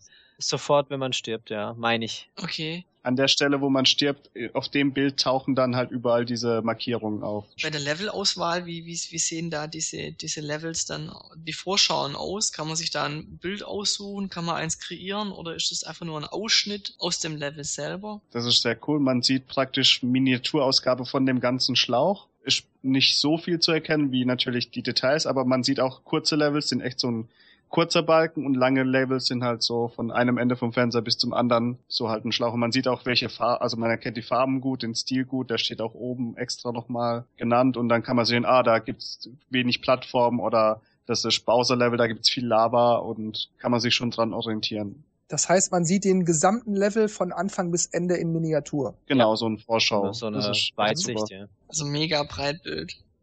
Ja. Und von den, Charakteren, die sich wechseln, haben wir auch gefragt, ob sich da irgendwie die Eigenschaften ändern, aber das haben sie bei der A3, A3 glaube ich, auch gesagt. Also man hört nur die Sounds, so wie up and down and up and down von der Fitnesstrainerin. Mhm. Oder dass man halt, einer hat so ein Link-Level ge gebaut, wo man dann am Anfang Link in dem, also als Link äh, wird, wenn man diesen Pilz einsammelt und dann wirklich so Zelda-mäßig aufgebaut war. Das ist schon cool. Also diese Verwandlungen in die Charaktere, also die Wifi-Trainerin und Link zum Beispiel, funktioniert im Spiel, da brauche ich keine Amiibos oder sowas? Äh, nee. Okay. Das ist quasi ein Powerpilz. Äh, ja doch. Das ist ja so ein Powerpilz mit Fragezeichen und dann genau. verwandelt man sich in den Charakter, ist aber nur kosmetisch mhm, Aussehen ja. und Sounds. Wenn ich die Fitnesstrainerin als Amiibo habe, dann scanne ich die bei mir kurz und sage, in dem Level soll die Amiibo, äh, die, die, die Fit-Trainerin drin sein. Wenn ich das Level Markus gebe, braucht der die aber nicht, sondern die ist einfach in dem Level enthalten, weil ich sie reingepackt habe. Ja, die Auswahl an Levels, wo es da gab, war auch echt verrückt, von sehr kurzen bis sehr langen bis komplizierten Levels. Und die von World Championship Turnier waren auch sehr Alle viele da. Ja. Das war echt cool, die mal Mann, ich bin auszuprobieren. richtig geil auf das Spiel jetzt. Ich kann das nicht in Worte fassen, wie gerne ich das jetzt spielen Also möchte. Ja, wir war waren-. Wir waren auch sehr Sogar- überrascht, wie geil das eigentlich ist. Sogar die Hostessen waren begeistert und haben gemeint, das macht süchtig, wenn man so ein Level schaffen will oder wie man sich da austoben kann. Also ja, es vor gab allem, du echt kannst drei, halt auch lang tüfteln. Also wenn du da halt immer siehst, wo du gestorben bist, wie, wie ihr das gerade erzählt habt, habt und äh, dann, Ja. okay, mache ich da die Plattform nochmal ein Pixel weiter rüber oder eine Kachel weiter rüber, dass es gerade noch reicht und es war auch eins der drei Spiele, bei dem es am lautesten war. Also man hat immer so, oh mein Gott, ah, nochmal. Also da war dann erstmal immer ein Jubelschrei. Wie ist das mit Multiplayer? Bei New Super Mario kann man ja bis, bis zu vier Leuten spielen. Kann man das auch einstellen? Nee, leider nur Singleplayer. ja, und ähm, wie sieht jetzt nach euren Eindrücken euer Fazit aus? Vor allem diese, diese, diese, ähm, diese Veränderung von Mario Maker zu Super Mario Maker nach einem Jahr ist gigantisch. Also, wie gesagt, wenn einer keinen Bock auf Kreieren hat, weil er vielleicht keine Lust dazu hat, wie gesagt, oder, oder nicht der beste Editor-Mensch ist, kann er sich auch einfach die Dinger laden und von tausenden von Leuten die Dinger spielen und dann gibt's echt massig an, an Content. Und es ist alles so liebevoll gemacht, auch diese Hand, die immer reingeht, wenn man was editiert. Das sieht so lustig aus. Und die haben einfach an alles gedacht. Ist toll. Also beide Daumen nach oben, oder Ja. wie? Alle drei. Alle drei. Und wie sieht das bei Thomas aus? Also letztes Jahr kam es mir echt vor wie so ein E-Shop-Titel und gedacht, wow, das ist eine coole Idee, aber da kommt jetzt nicht viel dabei raus. Und jetzt ist es echt ein vollwertiges Spiel und durch ähm, dadurch, dass User-Content so viel Zeug dazu kommt und der Editor so mächtig ist, ähm, wird das einfach genial. Also da hat echt äh, Nintendo eine Perle äh, im Gepäck. Ich freue mich riesig drauf. wollte noch kurz dann auch dazu noch einwerfen. Also ich, ich dachte eigentlich, nachdem mir letztes Jahr ja konntet ihr ja auch schon den Editor ähm, anspielen. Und ich dachte, ja, okay, es ist jetzt ein Editor, da gibt's jetzt nicht mal so viel zu sagen, aber wir haben jetzt auch so lange darüber geredet und ich mittlerweile bin ich jetzt auch ganz heiß drauf. Also obwohl ich es noch Das nicht angespielt habe. Aber man hört nur Gutes. Ja. Finde ich schön. Gut, dann ähm, kommen wir zum nächsten Spiel. Wo seid ihr dann hingegangen? Wo sind wir da? Also, ach, Yoshi's Woolly World. Ich glaube, wir haben erstmal Wii U abgeklappert. Gut, kommt am Freitag, das war's. Ciao. Ja, also ich würde auch sagen, da Yoshi's Woolly World jetzt wirklich bald kommt, äh, seit heute überall Reviews, unter anderem auch auf iceonnintendo.de äh, zu dem Spiel zu lesen sind. Es gab massig Previews, äh, wir hatten letztes Jahr schon drüber gesprochen, also ich glaube, Yoshi's Woolly World können wir tatsächlich ausnahmsweise auslassen. Aber ihr könnt uns kurz noch sagen, wie euch das denn gefallen hat. Was, was ist so eure Meinung zu dem Spiel? Optisch fand ich es richtig toll. Die Ideen waren super. Es sieht knuffig aus. Es macht Spaß. Also, ich, ich find's, ich find's cool. Schwierigkeitsgrad, ja, war jetzt normal. Man hat schon so ein paar, also dieses dritte Level mit diesen Schatten, äh, war schon ein schwieriges Jump'n'Run, vor allem zu zweit. Gut, also ist immer ein bisschen schwieriger, es zu timen. Aber so die Ideen, ja, fand ich schon cool. Und wenn man halt wirklich alles wieder finden will, glaube, da ist man schon gut beschäftigt. Also ich find's gut. Daumen hoch. Thomas? Das macht echt Spaß. Ich freue mich auf die Herausforderung, auf die einzelnen Levels. Also auch sehr positive Meinung zu dem Spiel. Jawohl. Ja, was war dann das nächste? Womit habt ihr euch dann befasst? Mario Tennis Ultra Smash. Konntet Ja. ihr das anspielen? Weil das gab's ja, da gab's ja nur einen kurzen Trailer. Ja, man konnte Single und Double spielen, also auch mit vier Leuten menschlichen. Das heißt, es war schon vier Spieler Multiplayer vor Ort möglich. Man konnte zwar keine Leute auswählen, also es war standardgemäß Mario erster, Bowser zweiter, Peach dritter, Toad vierter Player. Man konnte auch keine Chords aussuchen oder irgendwie einen Game-Modus. Also es war Einfach nur straightforward Demo. Zwei oder vier Leute, zack, ein Tennisfeld, so wie es im Trailer war und die typischen Großmachpilz. ja. Das heißt, es gab als, als Item sozusagen auch nur diesen, diesen Riesenpilz und sonst gar nichts. Keine Blümchen oder Sterne oder irgendwas. Genau. Und da habe ich auch den Nintendo-Mitarbeiter genervt, gesagt, ja, gibt's da Items? Ja, weiß er nicht. Ja, gibt's da andere Modis? Hm, weiß er nicht. Und äh, äh, ja, wie viele Charaktere wird's da geben? Äh, weiß er nicht. Wir haben wirklich nur diese Demo, mehr wissen wir nicht. okay. Ihr wisst nicht, nicht mehr drüber, warum, warum dieser Untertitel Ultra Smash, ist der willkürlich oder, weil der Begriff kenne ich ja aus Smash Bros. eigentlich, Ultra Smash. Ob es Haben da was Besonderes dann gefragt, gibt bei Mario Tennis? was die sagen konnten, mit Sicherheit, es wird mehr Charaktere geben. Ja, oh. Hm. Aber über die zum Beispiel verschiedenen Tennisplätze oder Spielmodi gab es keine Info. Was könnt ihr denn zum Gameplay sagen? Gibt es Bewegungssteuerung? Kann man sie abschalten? Nein, Wir haben alle mit äh, Pro-Controller gespielt. Hm? Halleluja. Da hat er wirklich betont, nein, diesmal ist echt wieder nur, ich glaube, er hat nur gesagt, aber okay, da, da, da halte ich mich mal raus. Er meint, ja, jetzt ist endlich wieder ähm, Controller-Steuerung, die genauer ist, mit Knöpfe und allem. Und das war auch dann wirklich gut. Also ich habe mich mit mit dem Nintendo Mitarbeiter gebettelt, hab dann 2-1 gewonnen. Wuhu! Ähm, aber ja, es war schon, es war schon ein krasses Match. Und ich muss sagen, es ist, ah, ich kann mich nicht so richtig an die alten erinnern. Ich meine, da war es auch, dass man, nee, ich bin mir nicht sicher, mit den Farben. Also es gibt ja die typischen ähm, Kombinationen. Man hat den normalen Topspin auf A, man hat auf B den Slice, man hat auf ähm, X einen Standardschlag. Das ist, wenn man nicht so genau weiß, was man machen soll, drückt man das irgendwie. und es gibt Y so einen Sternschlag, also so einen Superschlag irgendwie. Das heißt, ähm, ab und zu, wenn der Ball zu dir rüberkommt, siehst du, wo der Ball ja hingeht. Das ist typisch. Aber dann hat er auch eine Farbe. Zum Beispiel ähm, Orange war Lob, Blau war Slice, Rot war Topspin. Und wenn man dann in dem Augenblick auch den Ball ausführt, also wenn blau ist, Slice auch wirklich drückt, dann wird der Ball nochmal, ja, ein bisschen gefährlicher, glaube ich.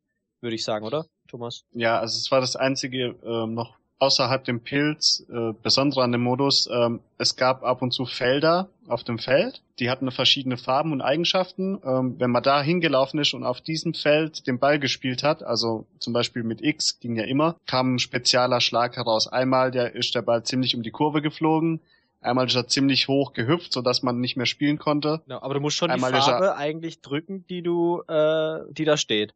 Also musst Lob du nicht, aber doch. das ist nochmal ein Bonus. Ja, aber X war ja der Schlag, der mit allem geht. Das ist so für, ja, ich weiß nicht, wie es geht, was ich machen soll, dann drücke ich das. Aber ich genau. glaube, wenn man es richtig macht, hat er es richtig gut gemacht.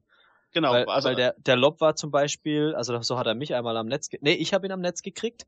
Der wollte nämlich vor ans Netz, wollte mir den da reinhauen und dann war bei mir das Feld orange, was bedeutet Lob. Und ich habe dann eben, ich glaube Lob war A, B, habe ich das ausgeführt. Und dann hat er so einen riesen Mega-Lob mit Feuerschweif hinter ihn gesetzt. Und den hat er natürlich auf keinen Fall gekriegt. Hätte ich vielleicht einen normalen Lob gemacht, können, hätte er da noch zurückrennen können und den kriegen, aber der war halt perfekt ausgeführt durch Farbe auf dem Feld, Lob gespielt, bumm das wollte ich nämlich gerade noch gefragt haben, wie Dennis das sagte mit den beiden Tasten.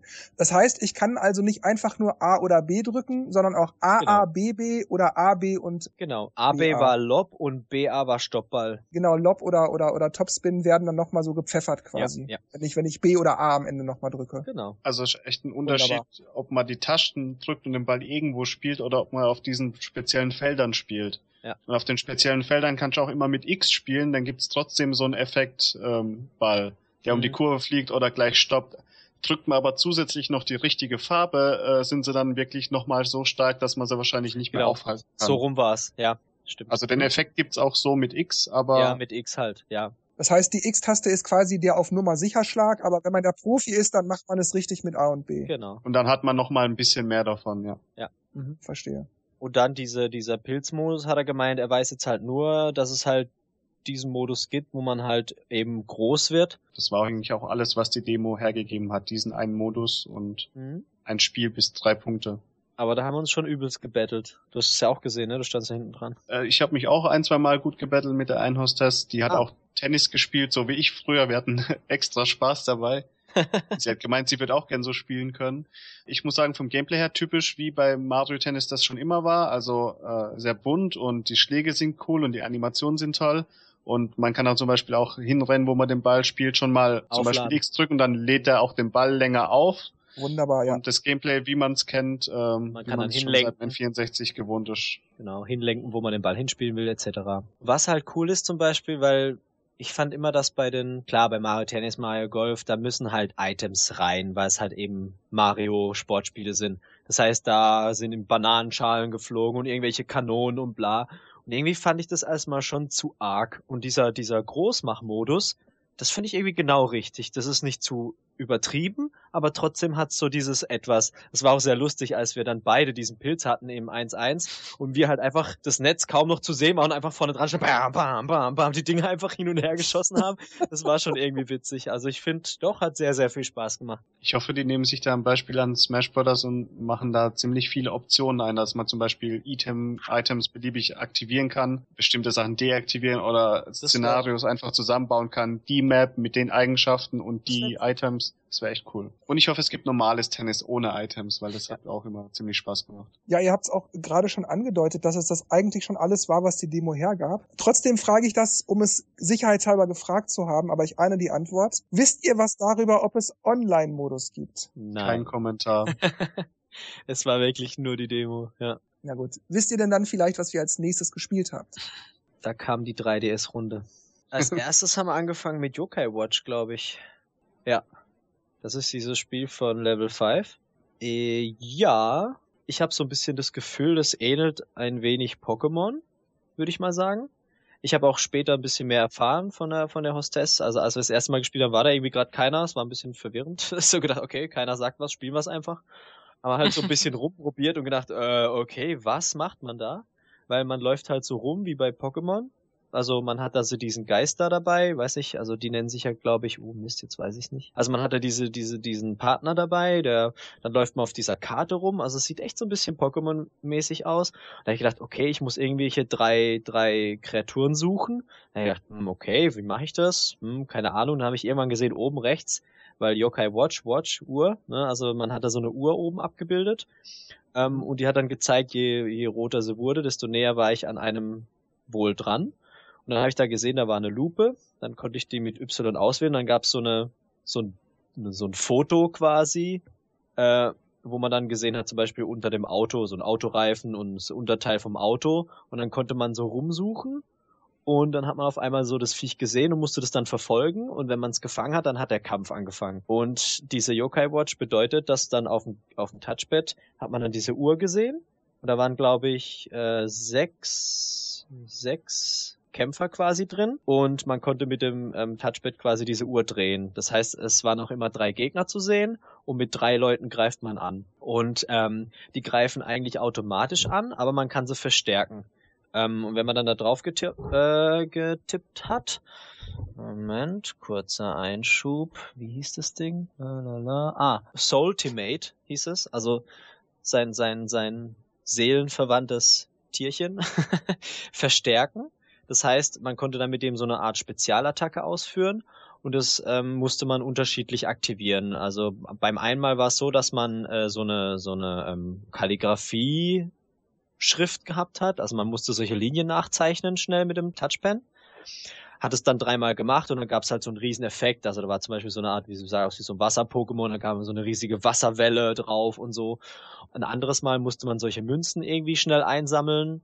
Äh, und beim dritten Mal musste man, glaube ich, schnell im Kreis drehen, dass sich der Meter aufgefüllt hat, dass der Angriff kam. Das Interessante ist, wenn zum Beispiel die ähm, eine von den Kreaturen mein eigener Kämpfer quasi erschöpft ist, kann man diese Watch drehen, dass der sich halt ausruht. Also wenn er nicht im Kampf ist, ruht er sich halt aus, er holt seine Energie und dann kämpfen halt die anderen weiter und es passiert halt on the fly, also dreht man halt und dann greifen die halt an. Ja, genau. Und die hat dann noch gesagt, Justus, dass äh, man auch solche ähm, äh, diese, diese Dinge halt ähm, noch befreundet sein kann mit denen, dann verstärken sie halt ihre Angriffe noch oder, oder werden halt allgemein stärker und man hat halt so eine Beziehung mit denen und also eine Beziehung zu denen so rum und ähm, äh, kann die dann besser einsetzen und so. Und da gibt's halt, glaube ich, über 200 Stück oder so und man kann auch die, da ist auch noch so ein, so ein Knopf mit, äh, so ein Button mit Target, also man kann auch einzelne Ziele aussuchen, wenn zum Beispiel einer besonders stark ist noch, dann wählt man halt den, dass man den zuerst angreift. Und da gab es noch Purify, aber ich weiß nicht mehr, was das genau war. Also das Spiel war komplett Englisch. Purify ist ja reinigen. Ja, ich, das, weil da sind auch solche Tropfen gewesen. Es kann sein, dass man den dann irgendwie dann nochmal,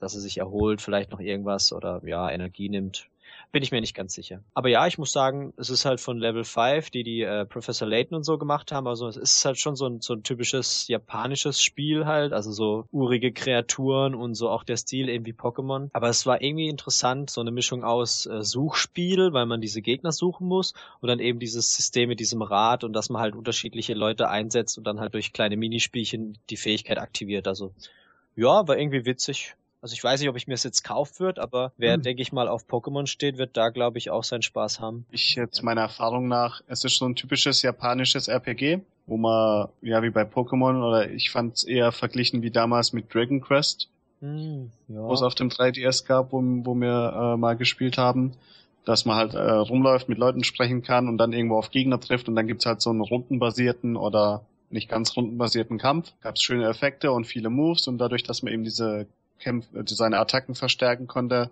gab's halt verschiedene Aufgaben, die man mal erledigen musste, wie Dennis das erklärt hat. Und ja, es hat auch den typischen Grafikstil und Charme gehabt, wie so die Spieler halt haben. Okay, also ich weiß jetzt auch nicht, was ich noch fragen soll. Dennis hat so viel erzählt. Ja.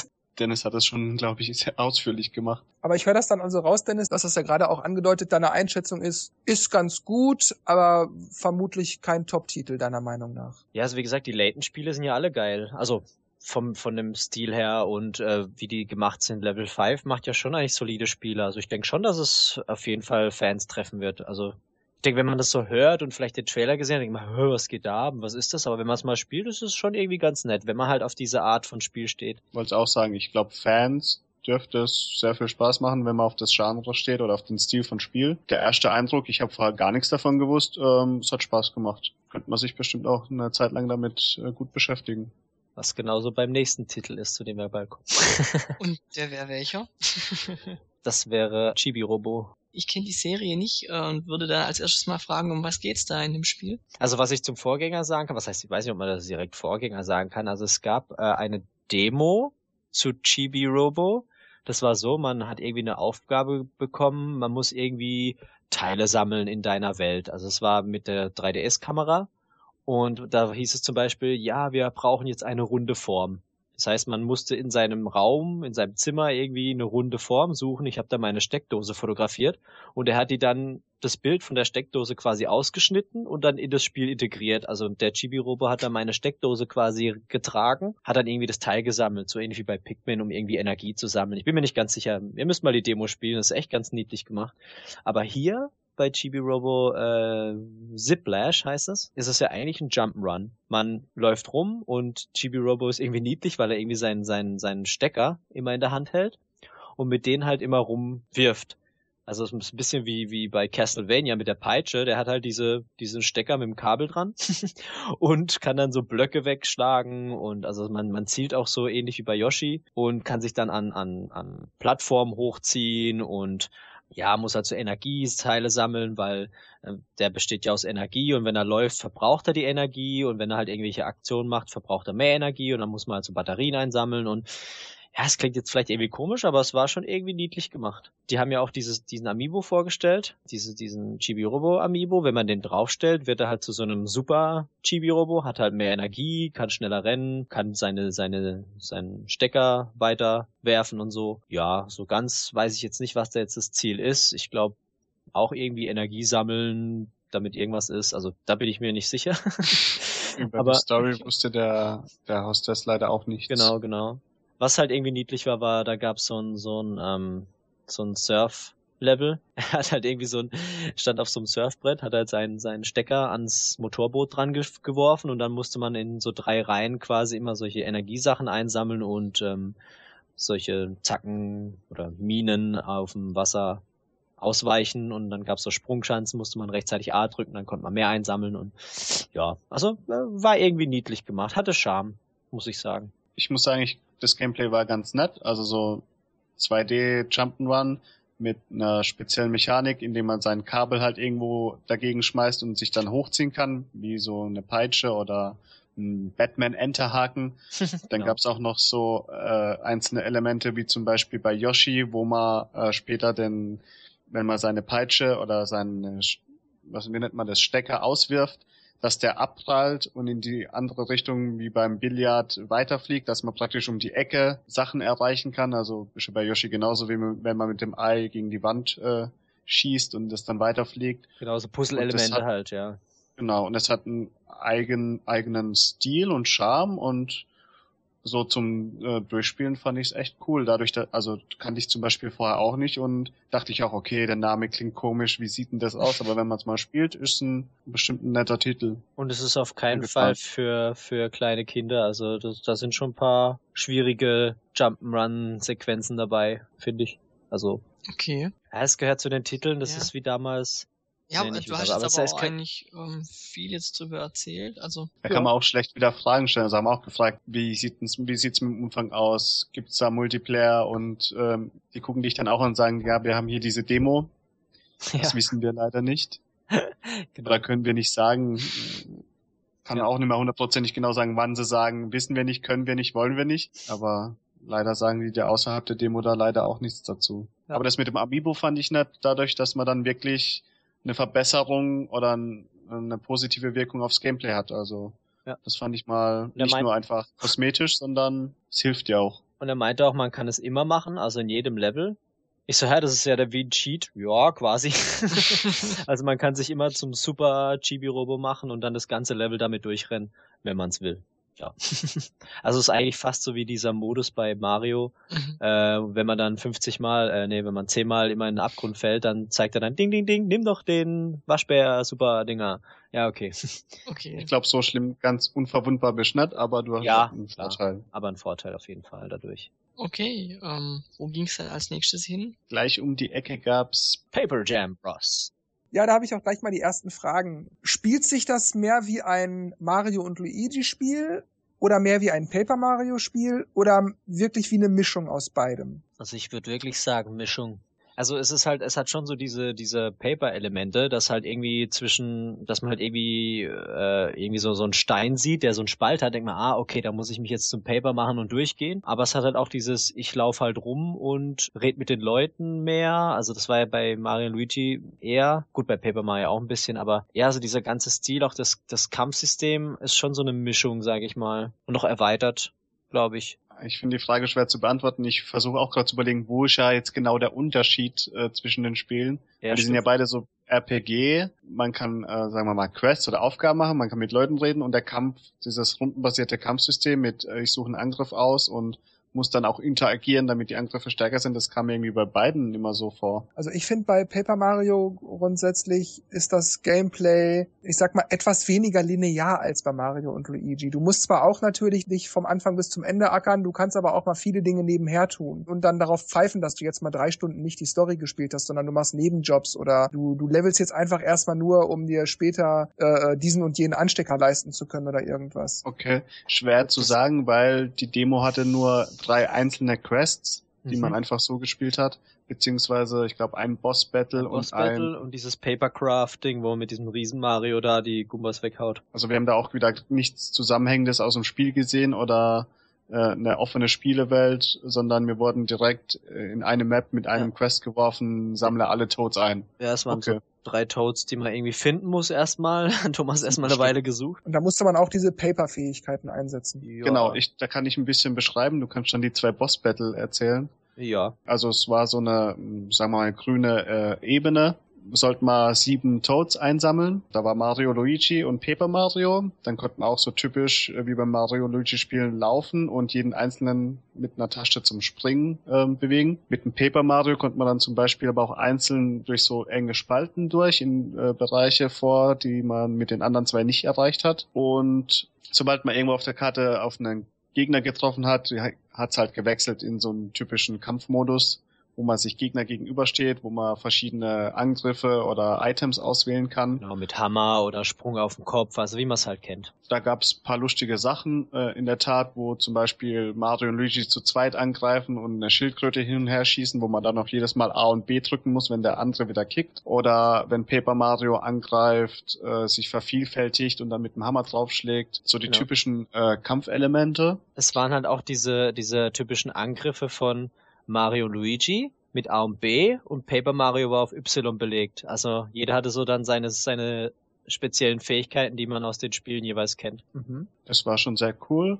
Ähm, es gab auch einen Angriff, aber ich erinnere mich leider nicht so genau, wo alle drei beteiligt waren, wo man dann auch je nachdem Y, B oder A drücken musste, um rechtzeitig oder zu einem richtigen Zeitpunkt was auszuführen. Das war dann wahrscheinlich so eine, so eine super Spezialattacke. Mhm. Genau, irgend sowas. Und auf der Oberwelt gab es auch noch so paar Elemente, wo man dann ähm, Toads einsammeln musste. Zum Beispiel, der ist weggelaufen, dann hat man gelernt, wie man schnell rennt, wie man dann auch praktisch nach dem Toad hechtet, um ihn einzufangen. Ja. Ja, das, also ich bin mir echt gerade nicht sicher, wo der Unterschied zwischen Paper Mario und Mario Luigi ist, aber es war dann, ich würde auch sagen, eine gekonnte Mischung. Also es hat sich wie ein richtiges Spiel angefühlt. Also ich würde sagen, bei Paper Mario muss man auch viel mehr seine Fähigkeiten einsetzen. Zum Beispiel musst, musst du dich äh, in Papierflugzeug verwandeln, um rüber zu fliegen oder irgendwas, sonst kommst du da nicht rüber. Aber also brauchst du erst diese Fähigkeit oder das fehlt ja bei Mario und Luigi. Das war so ein bisschen kombiniert, Genau. dadurch, dass man zum Beispiel laufen lernen musste, um einen Tod zu fangen, dann wieder durch die Spalte mit dem Paper Mario durch. Ähm, bei den Kämpfen war es halt noch, dadurch, dass es so, sagen wir mal, das erste Level war, halt mit paar Gumbas und äh, paar Koopas sehr einfach. Also da muss man nicht irgendwie spezielle Attacken aussuchen oder irgendwie spezielle Attacken vom Gegner kontern oder ausweichen, dass, dass man Erfolg hat. War sehr einfach gestrickt. Wie ist das Gameplay per se? Ähm, orientiert sich das optisch eher an Mario und Luigi und man hat halt ab und zu mal eine Spalte, wo man als Paper Mario reingeht? Oder gibt's da auch Gegner, die ja die die die Paper sind sozusagen, beziehungsweise gibt's dann auch so Häuser, die sich wie in diesem Paper Mario Look so aufklappen und sich dann wie so eine Box hinstellen. Ja, die, die Gegner sind genauso wie du selber. Also es gibt äh, zum Beispiel, man sieht bei einem Bild auch ähm, zwei Gumbas vorne und ein Koopa oder Paracoopa oben. Und die beiden sind Paper und ein Gumba von denen ist normal. also die Mhm. kombinieren es dann auch. Was? Ja, die Oberwelt und das Springen ist, glaube ich, eher so Mario Luigi mäßig. Zum Beispiel die Toads, die ich eingesammelt habe, die waren dann aus Paper und die haben sich auch zusammengefaltet, wenn ich sie mitgenommen habe. Ja. Und so, so, so, so eine Welt oder eine Stadt, wo dann das, der Fokus mehr auf Paper gelegen ist, hat man leider nicht gesehen. Das war dann vielleicht bei diesem Papercraft Boss Battle oder Level, was der Dennis gespielt hat. Gibt's denn auch wieder diese Helferlein, so Gumba, der dich begleitet oder ein Bobomb, der dich begleitet oder so oder ein Mini, ein Baby Yoshi oder so, wo ich dann auch deren Fähigkeiten einsetzen kann? Oder man nicht gesehen. Also waren bei allen nicht dabei. Weiß auch nicht, ob die es wirklich machen. Ich meine, wenn die jetzt so schon zu dritt sind, ob da jetzt noch ein Helfer dazu kommt. mein geheimer Tipp ist ja, dass es wahrscheinlich Paper Luigi sein wird. Ja, Oder vielleicht Paper Peach oder also sowas. ob X ist noch Platz. ähm, aber komischerweise hat man überall im Trailer und auch hier jetzt überall nur die drei gesehen, ne? Was auch irgendwie, also ich kann mich nicht erinnern, ob das bei einem von den Spielen war, es gab solche Special-Karten, die man auf dem Touchpad aus Richtig. kommt. Also das hat zum Beispiel das eine ähm, hat äh, 150 Prozent deiner äh, Star Points äh, bei der nächsten Attacke erhöht oder dass halt irgendwas Defense, also deine deine deine Verteidigung besser ist oder das konnte man dann aktivieren während dem Kampf und dann ja Stimmt, auf dem Touchscreen hat man dann so drei Karten zur Auswahl gesehen, Mhm. die man vor dem nächsten Angriff aktivieren konnte. genau. wo dann Schaden verstärkt oder deine Abwehr erhöht. Ja. Wie die aber, also woher die kamen, ob man die einsammelt, Stimmt, das habe ich auch nicht gesehen, wie die. das hat die Hostess auch nicht gewusst. Also bei der Demo waren, waren die vorgegeben. Hm. Gibt's denn andere Gameplay-Elemente äh, aus vorherigen Paper Marios, wie zum Beispiel bei Super Paper Mario, wo man auch mal das Bild sozusagen um 90 Grad drehen musste, um halt andere Elemente sehen zu können, oder bei Sticker Star, wo man fehlende Elemente wie in einem Bilderbuch einkleben muss, eine Brücke zum Mhm. Beispiel, damit man drüber kommt oder so. Könnt ihr da irgendwas zu sagen, oder war das einfach eine Landschaft und durch die läuft man, wie das bei Mario und Luigi In üblich dem ist? Quest war es leider so. Also man hat jetzt keine speziellen Effekte, so wie du gesagt hast, gesehen. Mhm. Da gab es auch noch einen anderen Quest, aber dadurch, dass wir erst den anderen Boss Battle Modus und dann noch diesen Papercraft Modus gemacht haben, sind wir da nicht mehr dazugekommen. Nee, War das denn explizit eine Demo oder war das halt das fertige Spiel schon? nee das war Das eine war Demo. explizit eine Demo. Also man konnte aussuchen Quests und dann war da Quest 1, Quest 2 und man konnte aussuchen Boss Battle und Papercraft Genau. im Menü und das war's. Ja. Und dann halt- ist man auch direkt eingestiegen. Ja. Dann erzählt doch noch mal kurz was zum Boss Battle. Wie muss ich mir den vorstellen? Also Kampf gegen Boss. Der quasi? war sehr cool. Also am Anfang kämpft man ganz normal gegen den. Das Witzige war, der hat mir irgendwie gesagt, ja, mit dem Paper Mario musst du ihn springen und dann in der Luft flattern. Also halt halten, dass er in der Luft schwebt. Da hab ich gedacht, hä, wieso sagen sie? Der war doch dann als Flieger, oder? Nee, nee, nee, das war später. Ähm, da habe ich mir Ah, gedacht, hä, was, was, was wollen die jetzt von mir? Und dann, dann war diese Piranha, ja, diese Piranha Plant Gegner. Und dann habe ich halt gemerkt, uh, der rennt auf mich zu. Und dann hat er sich natürlich gleich ein Paper Mario geschnappt, hat ihn gefressen, weil ich halt zu, zu langsam irgendwie gedrückt habe. Und dann habe ich gepeilt, ah, okay, der greift irgendwie den an. als, als erstes. Und dann konnte man den halt eine Weile angreifen, eben mit den normalen Attacken. Und dann kam aber dieser Modus, als er ganz sauer war, ist er hinter dir hergerannt. Dann wurde halt erstmal erklärt, was man machen kann. Und zwar hat sich dann Paper Mario in den Flieger verwandelt und dann kam diese Sicht von vorne, wie sie halt von dem wegrennen. Und ähm, er hat dann immer solche, solche, solche Erdbälle gespuckt. Also es sah aus wie so, wie so Erde, Kugeln, also denk mal, dass eine Pflanze sowas spucken würde. Nicht Schokolade. ähm, Zumindest war sie voll mit Sabber. Ähm und dann hat er halt erklärt, okay, man kann Paper Mario lenken oben, links, rechts. Und dann kann man mit Luigi oder Mario, jeweils mit A oder B eben, ähm, nach oben springen und halten. Man muss halt festhalten. Dann, dann, ähm, ja, schweben sie quasi mit dem Paper Mario Flieger ein bisschen nach unten und dann setzen sie sich wieder auf. Also man hat in der Luft ein bisschen Zeit, weil wenn die Piranha-Pflanze ihre Erdkugel wirft, wird sie dich ja treffen, aber so schwebst halt quasi drüber. Und da hat man immer so gesehen, ah, so wie bei Mario Tennis, so eine Anzeige, da werde ich jetzt gleich hinschießen und dann, uah, musste man schnell nach links lenken, B springen und dann hing Luigi an den, am Flieger. Und so, so ging das halt so ein bisschen. Und dann gab's noch mal eine Sequenz, wie man nochmal den finalen Kampf, also wieder normale Sicht gegen den gekämpft hat. Oder ja, das fand ich eine witzige Sache mit dem an den Flieger dran, also ein sehr lustiges Element. Ja, klingt tatsächlich wie eine Mischung aus Mario und Luigi und Paper Mario. Genau. Würdet ihr denn sagen, dass das eher misslungen ist, wie bei Sticker Star zum Beispiel, oder würdet ihr schon sagen, nee, das ist wirklich gut, das funktioniert so? Also ich fand's witzig so. Eine lustige Idee, die zwei Universen quasi zu verbinden. Fand ich schon beim Trailer. Ich fand's auch cool, wow, die bringen das zusammen, bisschen Kreativität. Und wie man dann im Gameplay auch sieht, die haben auch nette Ideen, um da was dahinter zu haben.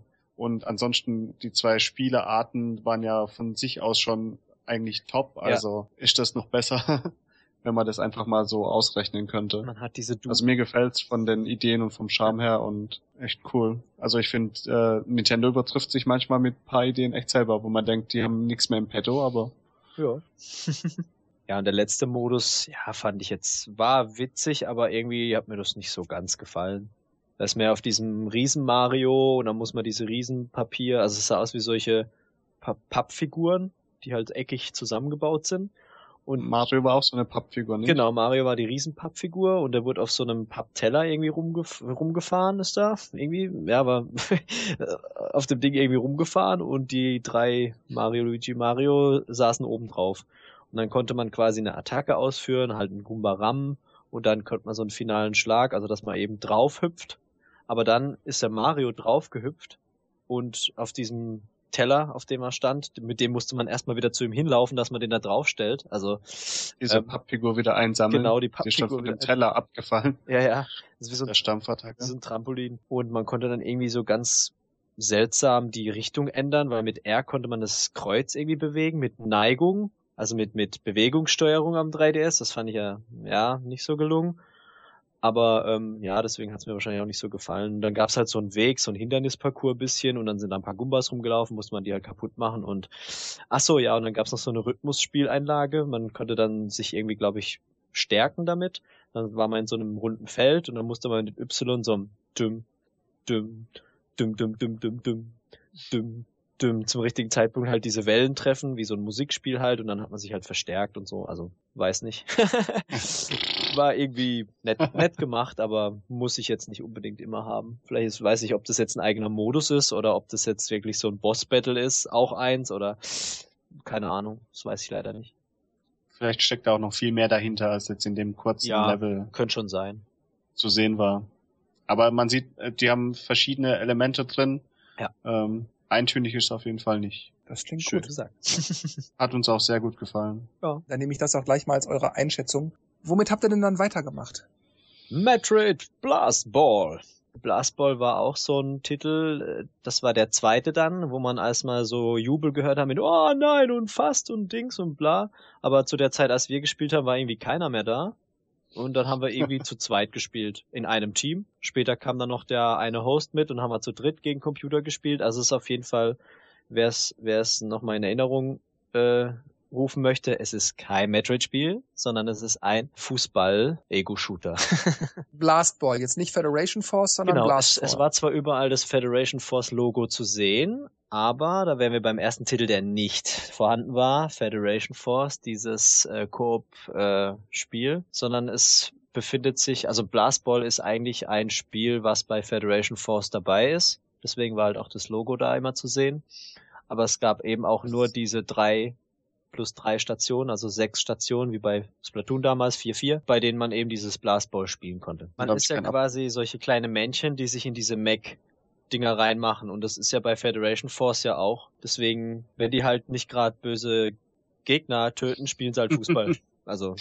So hätte ich es auch formuliert. Das ist die Freizeitmannschaft von der Taskforce. Genau, die Freizeitmannschaft. Na gut, dann kommen wir, glaube ich, mal zur wichtigsten Frage. Und zwar, hat Blastball irgendwas von Metroid? Grafisch, irgendwelche Elemente, Gegner, Soundeffekte, irgendwas? All das und Gameplay. Eigentlich schon. Ich meine, so, sobald es anfängt, man 3D-Modus quasi hat, hat man eigentlich Metroid Prime vor sich, weil man hat das Visier mit irgendwelchen Anzeigen, man hat den Blaster rechts, den Samus auch hat. Und dann schießt man Laserschüsse raus. Nur, dass man halt auf einen runden Ball drauf schießt. Aber es ist ein futuristisches Setting. Man hat diese ganzen Sachen und es ist schon ein bisschen Metroid.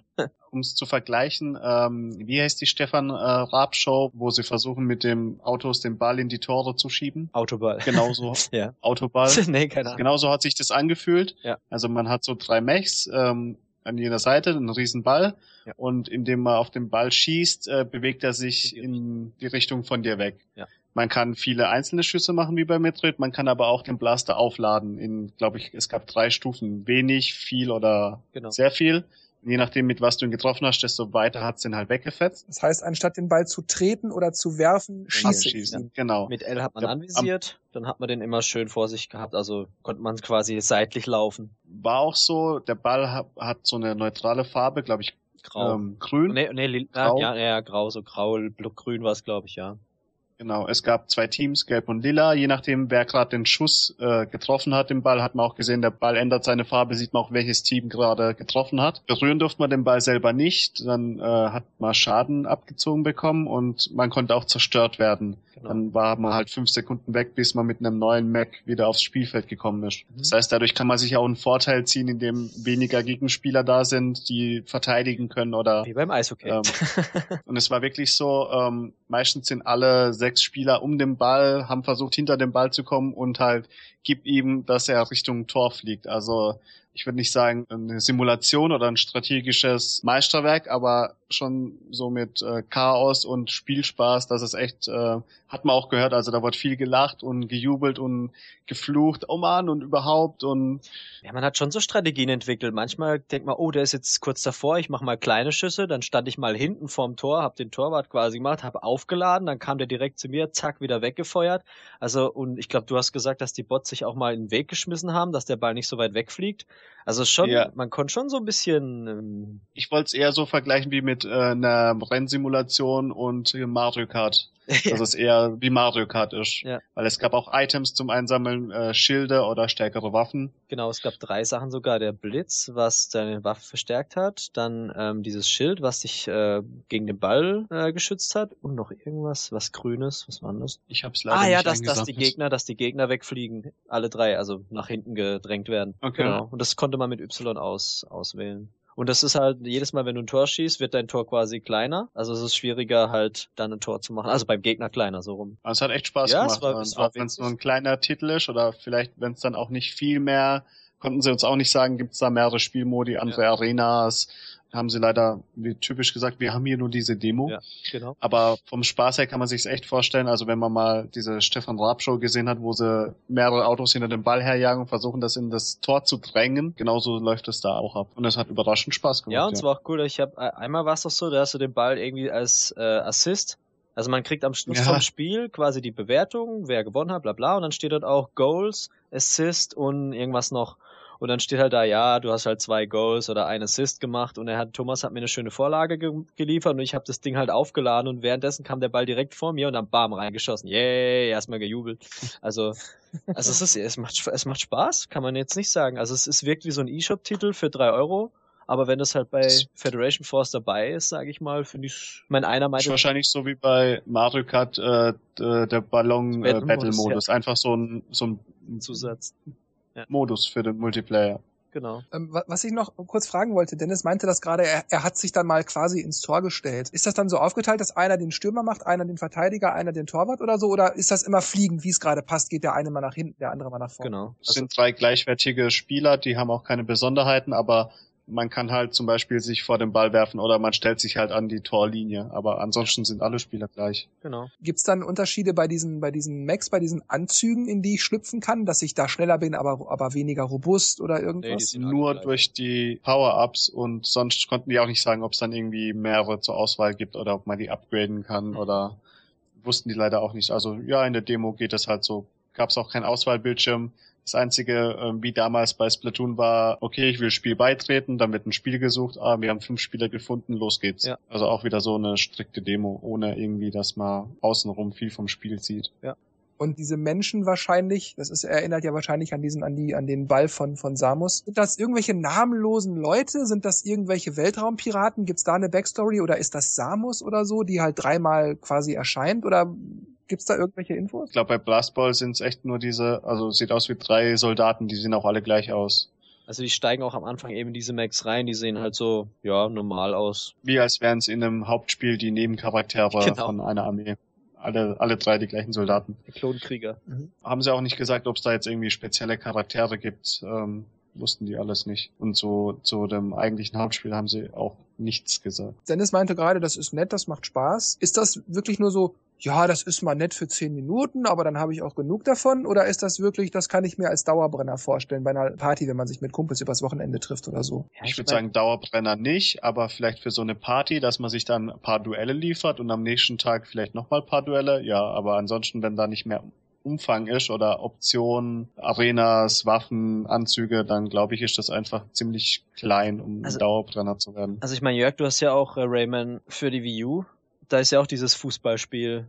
Das ist einfach, ja, man geht halt rein, man drückt paar Knöpfchen, versucht es, den Ball da reinzuhauen und das war's auch wieder. Also es macht Spaß. Ist auch ein guter Vergleich. Für eine. Runde, ja. Ich meine, ich finde, dass Blastball ein bisschen anspruchsvoller ist, weil es halt ein Ego-Shooter ist. Das heißt, man muss halt schon, okay, man hält meiste Zeit die L-Taste gedrückt, dann zielt man ja quasi schon auf den Ball. Also genau, man kann auch nicht wirklich ähm, nach oben oder unten zielen. Ähm, Doch, kann man auch. Das haben wir, das stimmt, das haben wir vergessen. Wenn man mit L an den Ball anvisiert, kann man mit dem äh, was mit dem rechten Stick noch äh, so wie beim Billard äh, schauen, wo man den Ball treffen will, weiter ah, oben in der Mitte oder unten. Stimmt, das hat er gesagt. Dadurch konnte man den Stimmt, das habe ich genau, aber nicht Dann konnte man den Ball auch ein bisschen in die Luft schießen. Stimmt, stimmt, Blödsinn, das hat er gesagt. Aber das haben wir sehr wenig angewendet. Ich habe es nicht getestet. Sorry. Ja, ja. Stimmt. Ich habe es ausprobiert, aber mitten im Spiel ging mir das alles zu hektisch. Also ja. ich, nur man konnte so, bevor das Spiel losging, paar Übungen machen mit dem Ball allein in der Arena und ja. dann sagen, okay, ich bin bereit. Aber prinzipiell da habe ich es ausprobiert. Prinzipiell hält man den L-Knopf gedrückt, dann zielt man immer auf den Ball und dann schießt man halt entweder kurz, schnell, macht halt sein Zeug. Aber ich denke, das ist halt so jetzt, dass man sagt, hey Kids, lasst uns mal eine Runde Fußball spielen, ist halt, hm, also es, man muss schon ein bisschen Ego-Shooter versiert sein. Und das war wahrscheinlich alles lokal und ob es online gibt, konnten die vermutlich wieder nicht sagen. Exakt. ja gut, dann kommen wir zum letzten Spiel. Wahrscheinlich Zelda Triforce Heroes, hoffe ich mal. Exakt. Jawohl. Ja, dann erzählt doch mal, wisst ihr irgendwas Besonderes oder war das wieder nur eine Demo? Es war eine Demo, aber ich glaube, es waren sechs Dungeons sogar. Fünf. Fünf? Fünf. Okay, fünf oder Nicht, nicht Dungeons, aber fünf Level. Ja, okay, fünf Level, genau. Der Grafikstil hat man schon gesehen, ist genau wie Link Between Worlds. Sieht, finde ich, auch sehr gut aus. Oh ja. Alle drei Spieler teilen sich eine Herzleiste, eine Magieleiste und Münzen. rechts oben stehen noch Rubine. Rubine. Münzen. Münzen, ja genau. Also das heißt, wenn einer ein Herz verliert, haben die anderen auch eins weniger und am Schluss, wenn halt alle keins mehr haben, ist man tot. Als Gruppe schön zusammen. ähm, nach jedem Level, das man sich ausgesucht hat, konnte man einen von sechs ähm, Anzügen aussuchen. Mhm. Konnte man auch schauen, was die bringen. Also einer hat eine Bomben verstärkt, der von Zelda hat, glaube ich, ähm, Herzen. Herzen generiert ja. oder man hat mehr Herzen gefunden. Hab den leider nicht benutzt. Und danach ging es auch los. Jedes Level beginnt so, dass dass man ist zu dritt und dann gibt's drei ähm, Waffen zur Auswahl. Mhm. Jeder Spieler kann sich eine aussuchen. In einem Level gab's einen Boomerang, Bombe und ähm, so wie so ein umgedrehter Staubsauger, also so ein Blasebalg. In einem anderen Map gab es zum Beispiel einmal oder zweimal Bombe oder einmal Bombe und zweimal äh, diesen Blasebalg, also je nach dem äh, Level angepasst. Genau. Und es ist halt, wenn Und man wenn- man Wenn man zum Beispiel diesen Bombenanzug hat, dann ist natürlich klar, dass man dann auch natürlich die Bombenwaffe nehmen sollte, weil der Bombenanzug hat, glaube ich, die Waffe irgendwie verstärkt oder irgendwas Besonderes damit gemacht. Aber bin ich mir jetzt gar nicht sicher. Und dann war natürlich genau. äh, das mit der Bombe perfekt. Und in drei Levels war es so, dass man zum, einfach zum Ende laufen muss. Da war dann ein Triforce am Boden und jeder musste einen Dreieck berühren, dann war es auch vorbei.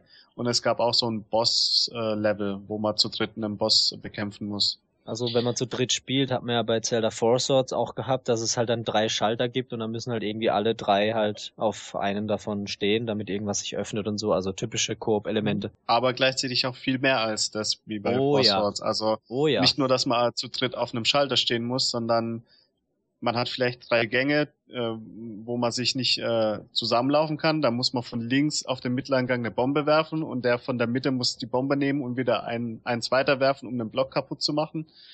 Also echt anspruchsvoll komplizierte Taktiken. Ähm, wir sind da mehr Das- oder weniger öfters gescheitert. Das ist kein Rumgepinze, das ist richtiges Core Gaming. Also da müssen alle Da richtig kämpft auch nicht jeder für sich. Ähm, da muss man echt sehr viel Elemente koordinieren. und viel rufen, viel sprechen. Gibt's denn überhaupt irgendwelche kompetitiven Elemente, dass es heißt, ich muss am Ende mehr Münzen gesammelt haben als alle anderen? Oder ist das wirklich völlig egal? Nee, dadurch, dass man auch alle die, eine, eine Rubinanzeige, eine Herzanzeige, eine Magieanzeige hat, Ja. ist wirklich drauf ausgelegt, wir als Team zusammen. Das heißt, ist schon klar, ich habe nur gedacht, dass wenn ich den Rubin einsammel, auch wenn er allen dreien gut geschrieben wird, dass er halt für mich alleine gezählt wird, so am Ende in der Statistik oder so. hat man nicht gesehen. Also kann ich mich auch nicht erinnern. Ich glaube nicht. Könnte man vielleicht, vielleicht gibt's sowas äh, später im fertigen Spiel, aber nicht in der Demo. Okay. Habt ihr denn irgendwas so gesehen, so was so zum Beispiel Items betrifft? Gibt so die Klassiker wie Boomerang, Pfeil und Bogen, Kerze oder was? Wir hatten Boomerang, wir hatten Bomben, wir hatten Pfeil und Bogen, wir hatten diesen Blasebalg. Ja, mehr hat man glaube ich nicht gesehen. Nee. Genau. Ich weiß, dass einer, glaube ich, einen Anzug hatte, wo statt einem Pfeil drei Pfeile geschossen wurden. Hm. Die gingen nicht äh, alle drei hintereinander, sondern so becherförmig. Einer geradeaus, einer links, einer rechts. Bisschen. Und das Spiel ist echt drauf ausgelegt, also ohne Kommunikation geht da nicht viel. Mhm. Das heißt, falls man das online spielen will, äh, muss da irgendwie eine Sprachoption dazu kommen, Ja. weil haben die auch gesagt, die Hostessen, da, man muss sich, man muss sich äh, verständigen, sonst hat man keine Chance. Ja, ich stelle mir das wirklich schwierig vor, wenn ich dem einen sagen will, hier nimm die Bombe und du musst die jetzt darüber schmeißen. Ja, also ich, man hat keinen Zeitdruck, das vielleicht je nachdem, wie es auf, aufs Level ankommt, wenn man auf einer Plattform steht, die ähm, in die Lava fällt oder so. Aber ansonsten kann man sich echt äh, bei einem Rätsel stehen und überlegen, okay, ich mach das, du machst das und dann versuchen, das Timing hinzukriegen. Ich denke, wenn man dann sieht, was man machen muss, kann man das vielleicht auch ohne Sprache schaffen, aber ich denke, es ist schon schwierig. Da ist halt zum Beispiel äh, ein Abgrund, dann der, der einen Blasebalg hat, kann dann Leute auf die andere Seite pusten, dann muss man sich halt schön an den Rand stellen und da läuft man einfach zu weit und weg ist man. Also das kam so oft vor. Ähm, äh, jedenfalls äh, steht man dann am Abgrund und zack geht er auf die andere Seite. Dann hat er mit dem Blasebalg den zweiten mit dem Blasebalg auch rüber gepustet. Dann musste der zweite mit dem Blasebalg den Bombenleger auch auf die dritte Seite pusten und dort waren dann echt auf jeder Plattform ein Schalter, dann konnte man dahin und dann hat man, hat der Bombenleger zum Beispiel seine Bombe in die Mitte wieder schmeißen müssen, weil da ein Block war, der kaputt gemacht wurde und dann konnte der in der Mitte mit dem Blasebalg links das Feuer auspusten, dann konnte der wieder weiter. Also es ist echt so gegenseitiges ähm, Helfen und Machen, damit man überhaupt weiterkommt. Und dann halt auch die Rollenverteilung. Das ist halt cool, weil man sagen kann, okay, letztes Mal hatte ich den die Bombe, jetzt darfst du mal oder so. Das war bei Thomas so schön, weil er mit der Bombe, äh, mit dem Boomerang so gut umgehen konnte. Wie ist das? Spielt man denn immer zu dritt? Also sind da immer drei Figuren? Kann man nicht auch nur zu zweit spielen oder alleine? Dann hilft der Computer Genau. aus. Das heißt, der Computer steuert das dann oder ich muss zwischen, zwischen mehreren Figuren wechseln? Da gab es viel äh, Andrang. Also wir waren immer zu dritt. Ja. Die Frage war nur so, äh, ja, ähm, wenn man allein spielt oder zu zweit, äh, ist ein Computer dabei. Nochmal kurz zurück zu den, ähm, dass es kein Voice-Chat gibt, beziehungsweise Kommunikation. Auf dem Touchscreen sieht man ja immer diese Over here, Item, Throw Sachen. Also da kann man dann auch theoretisch, wenn man Emotionen aussuchen, wo man dann so Nachrichten überse- überschickt, äh, versendet. Genau. Aber wenn man dann halt irgendwie an einem Abgrund steht, kann man sagen, over here, dann weiß der, ah ja, jetzt muss ich hierher kommen und dann da was machen oder so. Ähm, oder throw oder so, dann, ah ja, werf mich hier oder auf den Rücken gehen. Man muss ja auch mal klettern und diesen Totem bilden, also jeder auf seinem Rücken, damit man hoch genug ist, um irgendwas zu machen. Und da kann man auch sagen, hey komm, hier muss man das machen und halt antippen.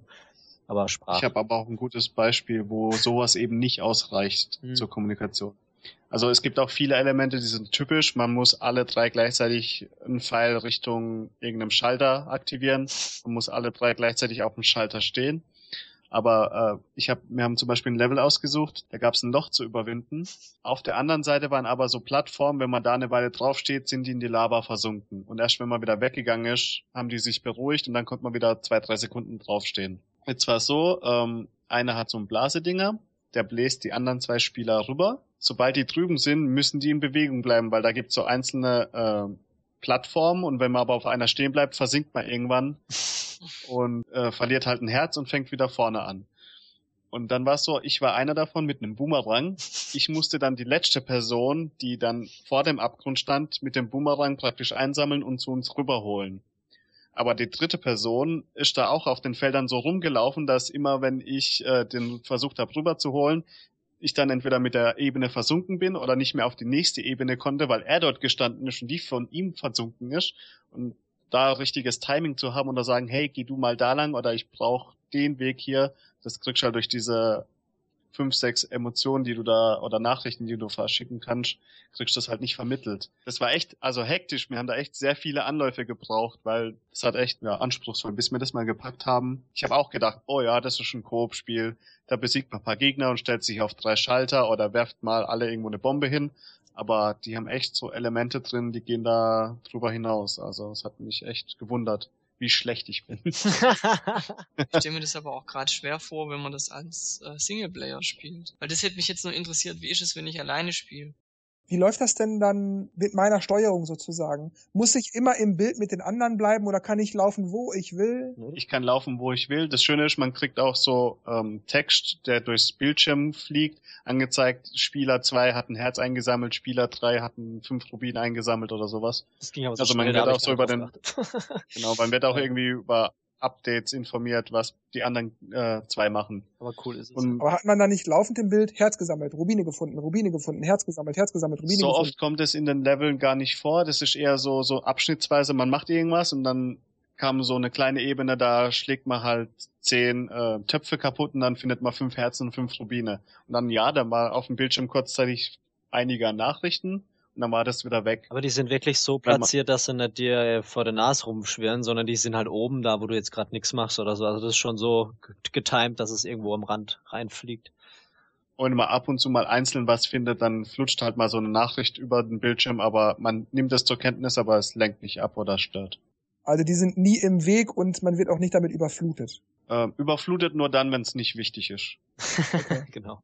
Schön gesagt. Würde ich sagen. Kann auch noch vom Bosskampf erzählen. Ja, dann, dann erzähl einfach weiter, ja, gerne. Da war so, ein, so eine Arena, so ein abgeschlossener Bereich. Dann war da so ein Rad in der Mitte, wo sich gerollt hat. Also so typisch wie es bei Zelda ist, an die Banden entlang. Seitlich waren Zacken, von dem durfte man nicht getroffen werden. Und dann war die Aufgabe so, ähm, man musste in die Mitte eine Bombe reinschmeißen und dann hat man den Gegner aus, der, aus dem Versteck gelockt und dann konnte man nochmal, so sah das am Anfang aus, eine Bombe draufschmeißen, dann hat man den wunden Punkt getroffen. Und dann kam irgendwann die zweite Stufe, dann war das, da kam nochmal ein Rad oben drauf, dann konnte man nicht mehr einfach eine Bombe oben draufschmeißen, sondern musste einen Partner auf die Schulter nehmen und der hat dann die Bombe geschmissen, dass es hoch genug ist. Beim dritten Mal war es dann echt so, dass da drei Ebenen waren. Das haben die anderen Spieler auch gemerkt, ähm, man kann, muss nicht nur eine Bombe oben drauf werfen, weil das hat irgendwann sah es aus, als würde es nicht mehr wirken oder was bewirken. Und dann konnte man auch den dritten Spieler dann oben auf die Plattform schmeißen und der hat dann, sobald der Wundepunkt äh, sich zu erkennen gegeben hat, nachdem man eine Bombe geschmissen hat, konnte man dann mit einem Schwert bearbeiten. Also es war echt äh, ja cool, interessant gemacht. So ein typischer mhm. Endkampf wie bei Zelda-Spielen nur zu dritt. Muss man dann auch mal zu dritt gleichzeitig draufkloppen oder muss man sich wirklich Huckepack nehmen und der eine muss das, damit der eine am Ende mit dem Schwert einmal zuschlagen kann? Nachdem er den wunden Punkt rausgeholt hat, war es so, der, dieses Rad außenrum war weg und diese, ich weiß nicht, was das war, ähm, komische Viech, war dann in der Arena so rumgesprungen, dass echt alle drei hinterher konnten und einfach versucht haben, es zu treffen. Ich glaube, das war dieses Also ist dann wieder so abgeprallt und gesprungen. Ja, ich weiß es leider nicht genau, wie ich das beschreiben würde. Man sieht's ja dann auf den Bildern oder Videos. Ach so, das war dieses Kreiselding da, oder was? Genau. Ah ja, mit diesen, mit diesen Zähnen drin. Ich frage deshalb, weil in der Regel ist es ja so, man findet in einem Dungeon das Item und mit dem Item muss man dann auch immer den Endgegner besiegen. Mhm. Hat dann also nur einer das Item, sagen wir mal, äh, Person A hat jetzt den Boomerang gefunden und nur der kann mit dem Boomerang umgehen oder haben dann alle automatisch den Boomerang oder müssen alle den einmal finden oder wie geht das? Oder ist der Gegner mit allem dann zu besiegen oder wie muss ich mir das vorstellen? Ähm, ich weiß das bei dem Boss-Level leider nicht, aber ich glaube, das ist überall gleich. Am Anfang hat man drei Power-Ups zur Auswahl und ich weiß nicht, was, was das alle, bei den Boss-Battle Clubs, glaube ich, ein, ein Bomber, ein mit Pfeil und der, was der dritte hatte, weiß ich nicht. Das heißt, ja, wenn du der mit den Pfeilen bist, dann muss halt der mit den Bomben oben die Bombe reinschmeißen.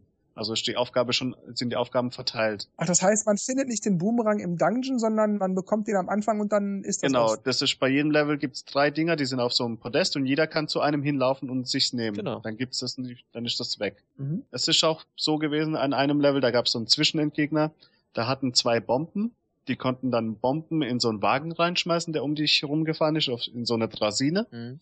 Und ich hatte zum Beispiel so einen Blasebalg, aber da waren auch so Pflanzen, Bombenpflanzen. Ich habe die dann halt den Blasebalg benutzt, um die Bomben darüber zu schubsen. Genau. Also da gab's dann wieder eine Möglichkeit, dass ich ohne Bomben, aber auch mit Bomben arbeiten kann. Oder wie gesagt, man kann sich ja eine hinlegen, der zweite nimmt sie und werft sie auch wieder wohin. Kann Vielleicht gibt's da variieren. mehrere Wege einfach. Ja, man kann es variieren. Klingt alles sehr interessant. Also ich freue mich richtig drauf. Wie ist denn eure Einschätzung? Würdet ihr sagen, das Spiel rockt alles weg oder eher so, oh ja, Ich glaube, äh, drei Zelda äh, Spieler, die Zelda mögen und das ganze Gameplay, die haben da sehr viel Spaß. Es ist wirklich anspruchsvoll und ich glaube, zu dritt, wenn man dann versucht zu kommunizieren oder versucht, so Rätsel zu lösen, gutes Timing zu haben, äh, könnte sehr äh, motivierend sein, ähm, das zu schaffen. Also hat mich überrascht. Ich habe mir da mehr so Four Swords ein bisschen einfacher vorgestellt. Das ist doch wieder ein bisschen was anderes. Also mir geht's genauso.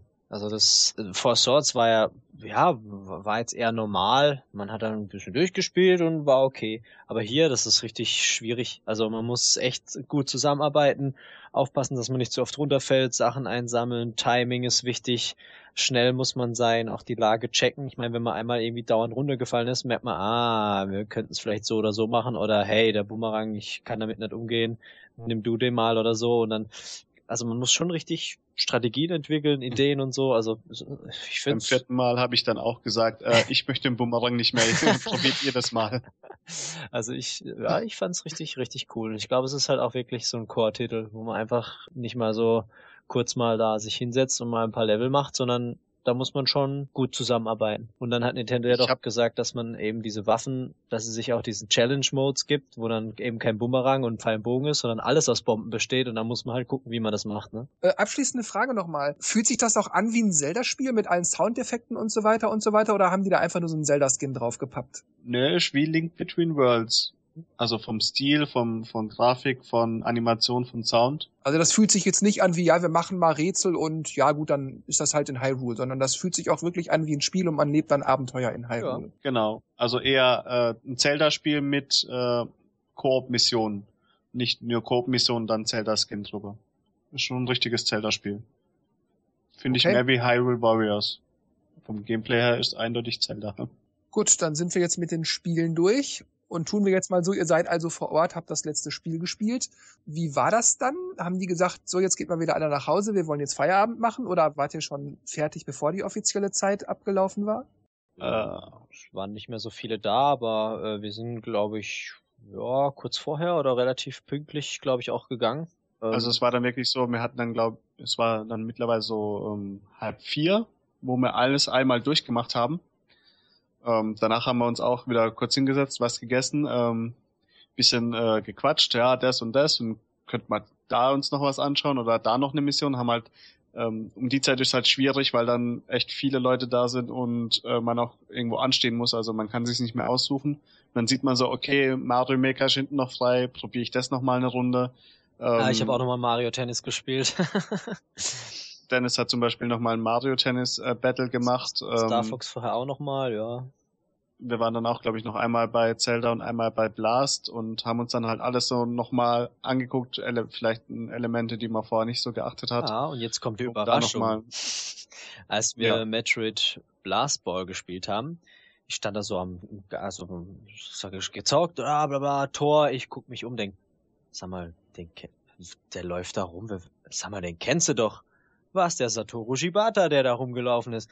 Ich so, ähm, ähm, ähm, okay, okay, äh, äh, und dann, er, er hat dann auch so, so ziemlich gegrinst und war auch ziemlich braun gebrannt irgendwie, also er sieht ja immer so ein bisschen, äh, dunkel aus. Ähm, Mhm. Und dann hab ich gedacht, okay, okay, Will ich den irgendwas fragen? Oh, das Spiel geht weiter. Zwischendurch wieder ein Tor geschossen, so guck mich um. Ah, er steht jetzt da bei der Vitrine. Hat er denn mehr so beobachtet, Ja, so ich- aus dem ich Verborgenen, mein, er war- oder war der einfach Teil Das des ist eine gute Der war Frage. einmal kurz da. Ja. Der ist also richtig in die, in die Mitte des Raums gekommen, hat sich mit zwei, drei Leuten unterhalten. Da stand Kurz so, ich sag mal Hallo, guck mir das mal an, wie sieht so ein Event aus und dann ist er auch wieder gegangen. er so direkt. also der war keine fünf Minuten Ja, da. er ist direkt neben mir vorbeigelaufen und, ich- und gedacht, oh Gott, Prominenz. Nee, aber ähm, da ist er mit, mit irgendeinem Kollegen dort gestanden. Vielleicht hat er irgendwas diskutiert, vielleicht wollte er irgendwas sagen, keine Ahnung. Dann sind sie wieder weggelaufen. Dann war ein kurzes Match. Ich weiß noch nicht, wie lange das ging. Dann habe ich ihn nochmal gesehen, gedacht, okay, vielleicht sind wir jetzt gleich fertig. Vielleicht steht er noch irgendwo. Vielleicht kann man ihn irgendwas fragen oder irgendwas. War er weg? Nein, aber war schon so ein cooles Gefühl. So, Vielleicht wollte er nur mal gucken, wie die Stimmung ist, so ob die Leute Spaß haben. Ja, und dann gab's natürlich noch, abgesehen von den Spielen, gab's eine riesige Amiibo-Vitrine und ähm, da waren, zukünftig Amiibos. oh ja, und zwar waren dann die Animal Crossing Amiibos zu sehen. Dann gab's natürlich die Yoshi Amiibos in allen drei Farben. Also die Woolly World Yoshis. Ähm, dann gab's die, also zwei Mies, den Mann und äh, Frau, dann Duck Hunt, dann gab's die ähm, Donkey Kong äh, Skylanders Amiibos und Bowser auch. Aber das Mhm. Spiel dazu Die gab's nicht. War irgendwie schade. Ich meine, auch wenn jetzt Skylanders nicht so mein Ding ist, hätte ich es doch gern vielleicht mal in Aktion gesehen. Vielleicht hätte es mir gefallen. Zumindest Ich gab's hätte auch Werbung gemacht für die Partnerschaft. ja, aber es gab irgendwie nur die Amiibos zu sehen. Gab es denn auch diese, diese Scheckkarten-Amiibos? Ja, erst gab's noch die äh, Mario, also die zwei äh, 8-Bit-Mario-Dinger. Zwei? Ja, Es gab klassischen, diesen Genau. Braunton und es gab so modern mit blaue Blau. Hose, ja, unter anderem mit der roten Hose. Also So. Es gab auch Game Watch. ja, genau. Game, also ähm, Game Watch. Das Lustige an Game Watch ist, dass es ähm, vier Aufsetzer gab. Also es gibt eine mit einem äh, Fallschirm, dann mit der neuen, also mit dem Hammer, mit der Glocke und wie er am Rand steht, glaube ich. Moment, ja. Und das, das sieht so aus, als könnte man die immer wechseln. Also vielleicht sind die dann bei dem Amiibo auch wirklich dabei. Das konnte er mir leider nicht sagen. Er hat gesagt, die haben sie auch heute erst neu gekriegt und gesehen. Also die sind wohl frisch aus Amerika eingeliefert worden. Und dann noch der zwei verschiedene Robs. Rob the Robot? Genau. Einer Aha. mit roten Armen und einer mit silbernen Armen. Und dann gab's natürlich die Amiibo-Karten und da muss man natürlich sagen, ja, keine Fotos machen, weil das ist ja die US-Version, die, die äh, Europa-Version wird anders aussehen. Da ich gesagt, ja gut, ich fotografiere es so, dass, weil da ist ein Schild, da steht US-Version, EU Design might be different. Also bitte nicht, Leute, wenn ihr das seht, meckern. Äh, meine sehen anders aus später. Ähm, sondern ähm, dass wir es halt extra erwähnen, dass es eben das US-Design ist. Mhm. Genau, dann ist okay. Und die sahen, ja, sahen cool aus. Man sieht äh, auf den Karten auch ähm, Würfel, also Würfelnummer eins, drei, sechs und noch andere Symbole. Also wird wahrscheinlich in Verbindung mit diesem Amiibo-Brettspiel sein. Wie hieß es? Animal Crossing ähm, Amiibo Festival. Amiibo Festival, genau. Ja, und ganz unten war noch ähm, Mario, Splatoon, Amiibos noch ein paar. Ja. Was man sagen kann, ist, dass man alle Bilder und Videos wieder wie immer mit Fernseh muss gesehen Ja. werden, äh, Spieler mit Gamepad oder Controller muss drauf sein und Hände und alles. Wie. Also man musste immer die typischen Aufnahmen machen, wo sehr viel Umgebung mit dabei ist. Ja, dann war natürlich noch ein bisschen bitter, welche Spiele es nicht gab. Da haben wir ja schon eins gehabt. Metroid Federation Force war nicht da. Genau, Animal Crossing war nicht da. Skylanders war nicht da. Und dann natürlich Xenoblade war nicht da. Er hat gemeint, ja, wir haben es oben in japanischer Sprache, aber da hier keine Japanisch kann, war es blöd. Ja, okay, gut. Schade. Ich hätte es auch japanisch angeguckt. Aber Lokalisierung Genau. äh, wird noch dran gearbeitet, deswegen haben wir das nicht hier. ja, genau, oder so hat er es gesagt, ja. Genau, was hat noch gefehlt? Ich, Äh, äh, Legends hat gefehlt. Devil's Third. Und ich habe dann auch gefragt, ja, wie sieht's aus? Letztes Jahr waren ja ein paar äh, Indie-Titel da, wie Affordable Space Adventures und so. Und was ist mit äh, Fast Racing Neo und sowas? Ja, was ist mit Virtual genau, Console? Virtual Console, ob sie da irgendwas wissen? Nö, haben sie alles nicht da, gaben halt nicht. Also nur das, was sie halt hier haben und ja. Eventuell wird Virtual Console und eShop-Titel wieder mehr aufmerksam bei der Gamescom genau, das äh, gemeint. dass es da Neuigkeiten gibt. Ja, es war auch sehr lustig. Ich habe auch mit einem, äh, ganz kurz, ich habe auch mit, mit einem Kollegen gesprochen, äh, der auch meinte, ja, äh, mit der mit der E3, das das hätten sie so einfach machen können, einfach einen Zelda Trailer noch bringen am Schluss oder einfach Metroid Logo coming soon oder Retro Studios oder irgendwas, das hätte das alles noch gerettet. also da haben wir auch so ein paar Diskussionen. Ja, das wäre so, puh, wenigstens das genau. noch. Wie spät war es denn dann? Ihr sagtet ja gegen äh, halb vier wärt ihr eigentlich schon einmal durch gewesen und habt danach dann nur noch so ein bisschen noch weitere Eindrücke gesammelt. Wann seid ihr denn dann definitiv abgehauen? Ich glaube um halb fünf, ähm, so zehn nach halb fünf haben wir uns dann auf den Weg gemacht. Mhm. Ja. Und wir haben natürlich auch äh, etwas ähm, von Nintendo wieder auf den Weg bekommen. Wir haben schon ge irgendwie gerätselt, ah, vielleicht kriegen wir einen Yoshi-Amiibo oder so. Wäre voll cool.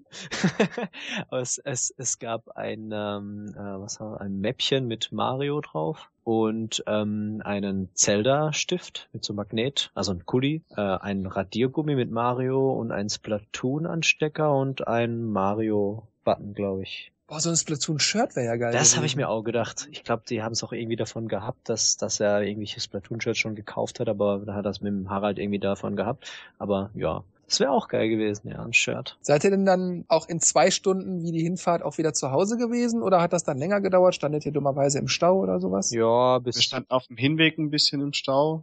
Ähm, auf dem Heimweg zurück äh, ging es eigentlich normal, aber es hat sehr stark geregnet. Da war auch mal eine Zeit lang fließender Verkehr. Aber es, zwei Stunden hin, zwei Stunden zurück, so ungefähr hat's gepasst, ja. Und hier bei uns hat uns wieder Sonnenschein erwartet. Ja, das war echt krass, richtig warm und dort überall das gedacht, Weltuntergang kommt. Ja, ich wundere mich nämlich auch gerade, wenn du es so erzählt, weil bei, bei mir hat's nicht geregnet. mhm. Ja, dann bedanke ich mich dafür, dass wir so geduldig und direkt nach dem Event nach Hause fahren und jetzt hier noch ewig aufnehmen, dass ihr euch die Zeit genommen habt. Das war wow, auch teilweise sehr detailliert. Ja, danke auch, dass wir wieder vor Ort für euch berichten durften. ja, von mir auch ein Dankeschön, ja. Ja, also für mich auf jeden Fall im Vergleich zum Digital Event bin ich jetzt auf jeden Fall äh, bei dem einen oder anderen Titel interessierter oder noch heißer. Ja, vielen Dank für die Eindrücke äh, und für die Details teilweise echt. Ein Lob, ja ja, möchte ich auch noch mal kurz hinterherwerfen. Markus hat das ergänzt, was ich gerade hätte schon sagen können. Also ihr habt es teilweise echt geschafft, mir so, hoch, das ist jetzt aber doof, dass das nicht so gut aussieht. Äh, und dann habt ihr das erklärt und dann alle, oh, dann ist ja doch alles toll, oh gut, dann kann ich mich ja voll drauf freuen. Also das war wirklich gut, dass Nintendo diesen Post-E3-Event gemacht hat. Also dieser, der hat wirklich viele Spiele für mich dann wohl echt noch mal mehr als nur gerettet. Ja, also wirklich super, das war echt toll. Ja, wir sind auch, mal, schön. wir sind auch mal gespannt. Dankeschön. Genau, wie, wie, wie dann so die, die äh, finalen Versionen dann aussehen werden und wie es den Leuten gefällt. Na, zockt ihr das und denkt, was haben die für einen Quark erzählt? Das stimmt ja alles gar nicht. Voll der Schrott. Nein, ja. Aber ich kann das auch nur so sagen, ähm, vieles hat mich äh, von dem Event oder einfach in Videoform nicht so vom Hocker gehauen oder beeindruckt, aber wenn man selber spielt und viele Details sieht oder auch ähm, mal das Gameplay in der Hand hat, äh, ändert es sehr viel. Also was ja Nintendo immer wieder sagt. ja, man kann ja echt sagen, äh, Mario Maker, Star Fox, äh, aber auch die ganzen anderen Titel, also durchs Spielen hat man gemerkt, oh, da ist doch was ziemlich geiles äh, Eisen im Feuer. Ja, oder was mich reizt oder ja. Okay, ja, dann sage ich wie immer an dieser Stelle nur noch Tschüss, mach's gut und bis zum nächsten Mal. Und Dennis und Markus und Thomas machen das Licht aus. Ciao. Ciao. ja, ciao Leute. Macht ihr das nett? Doch, ja, wir machen's Licht aus. Bis dann. ja, ich mach dann das Licht aus. Ciao.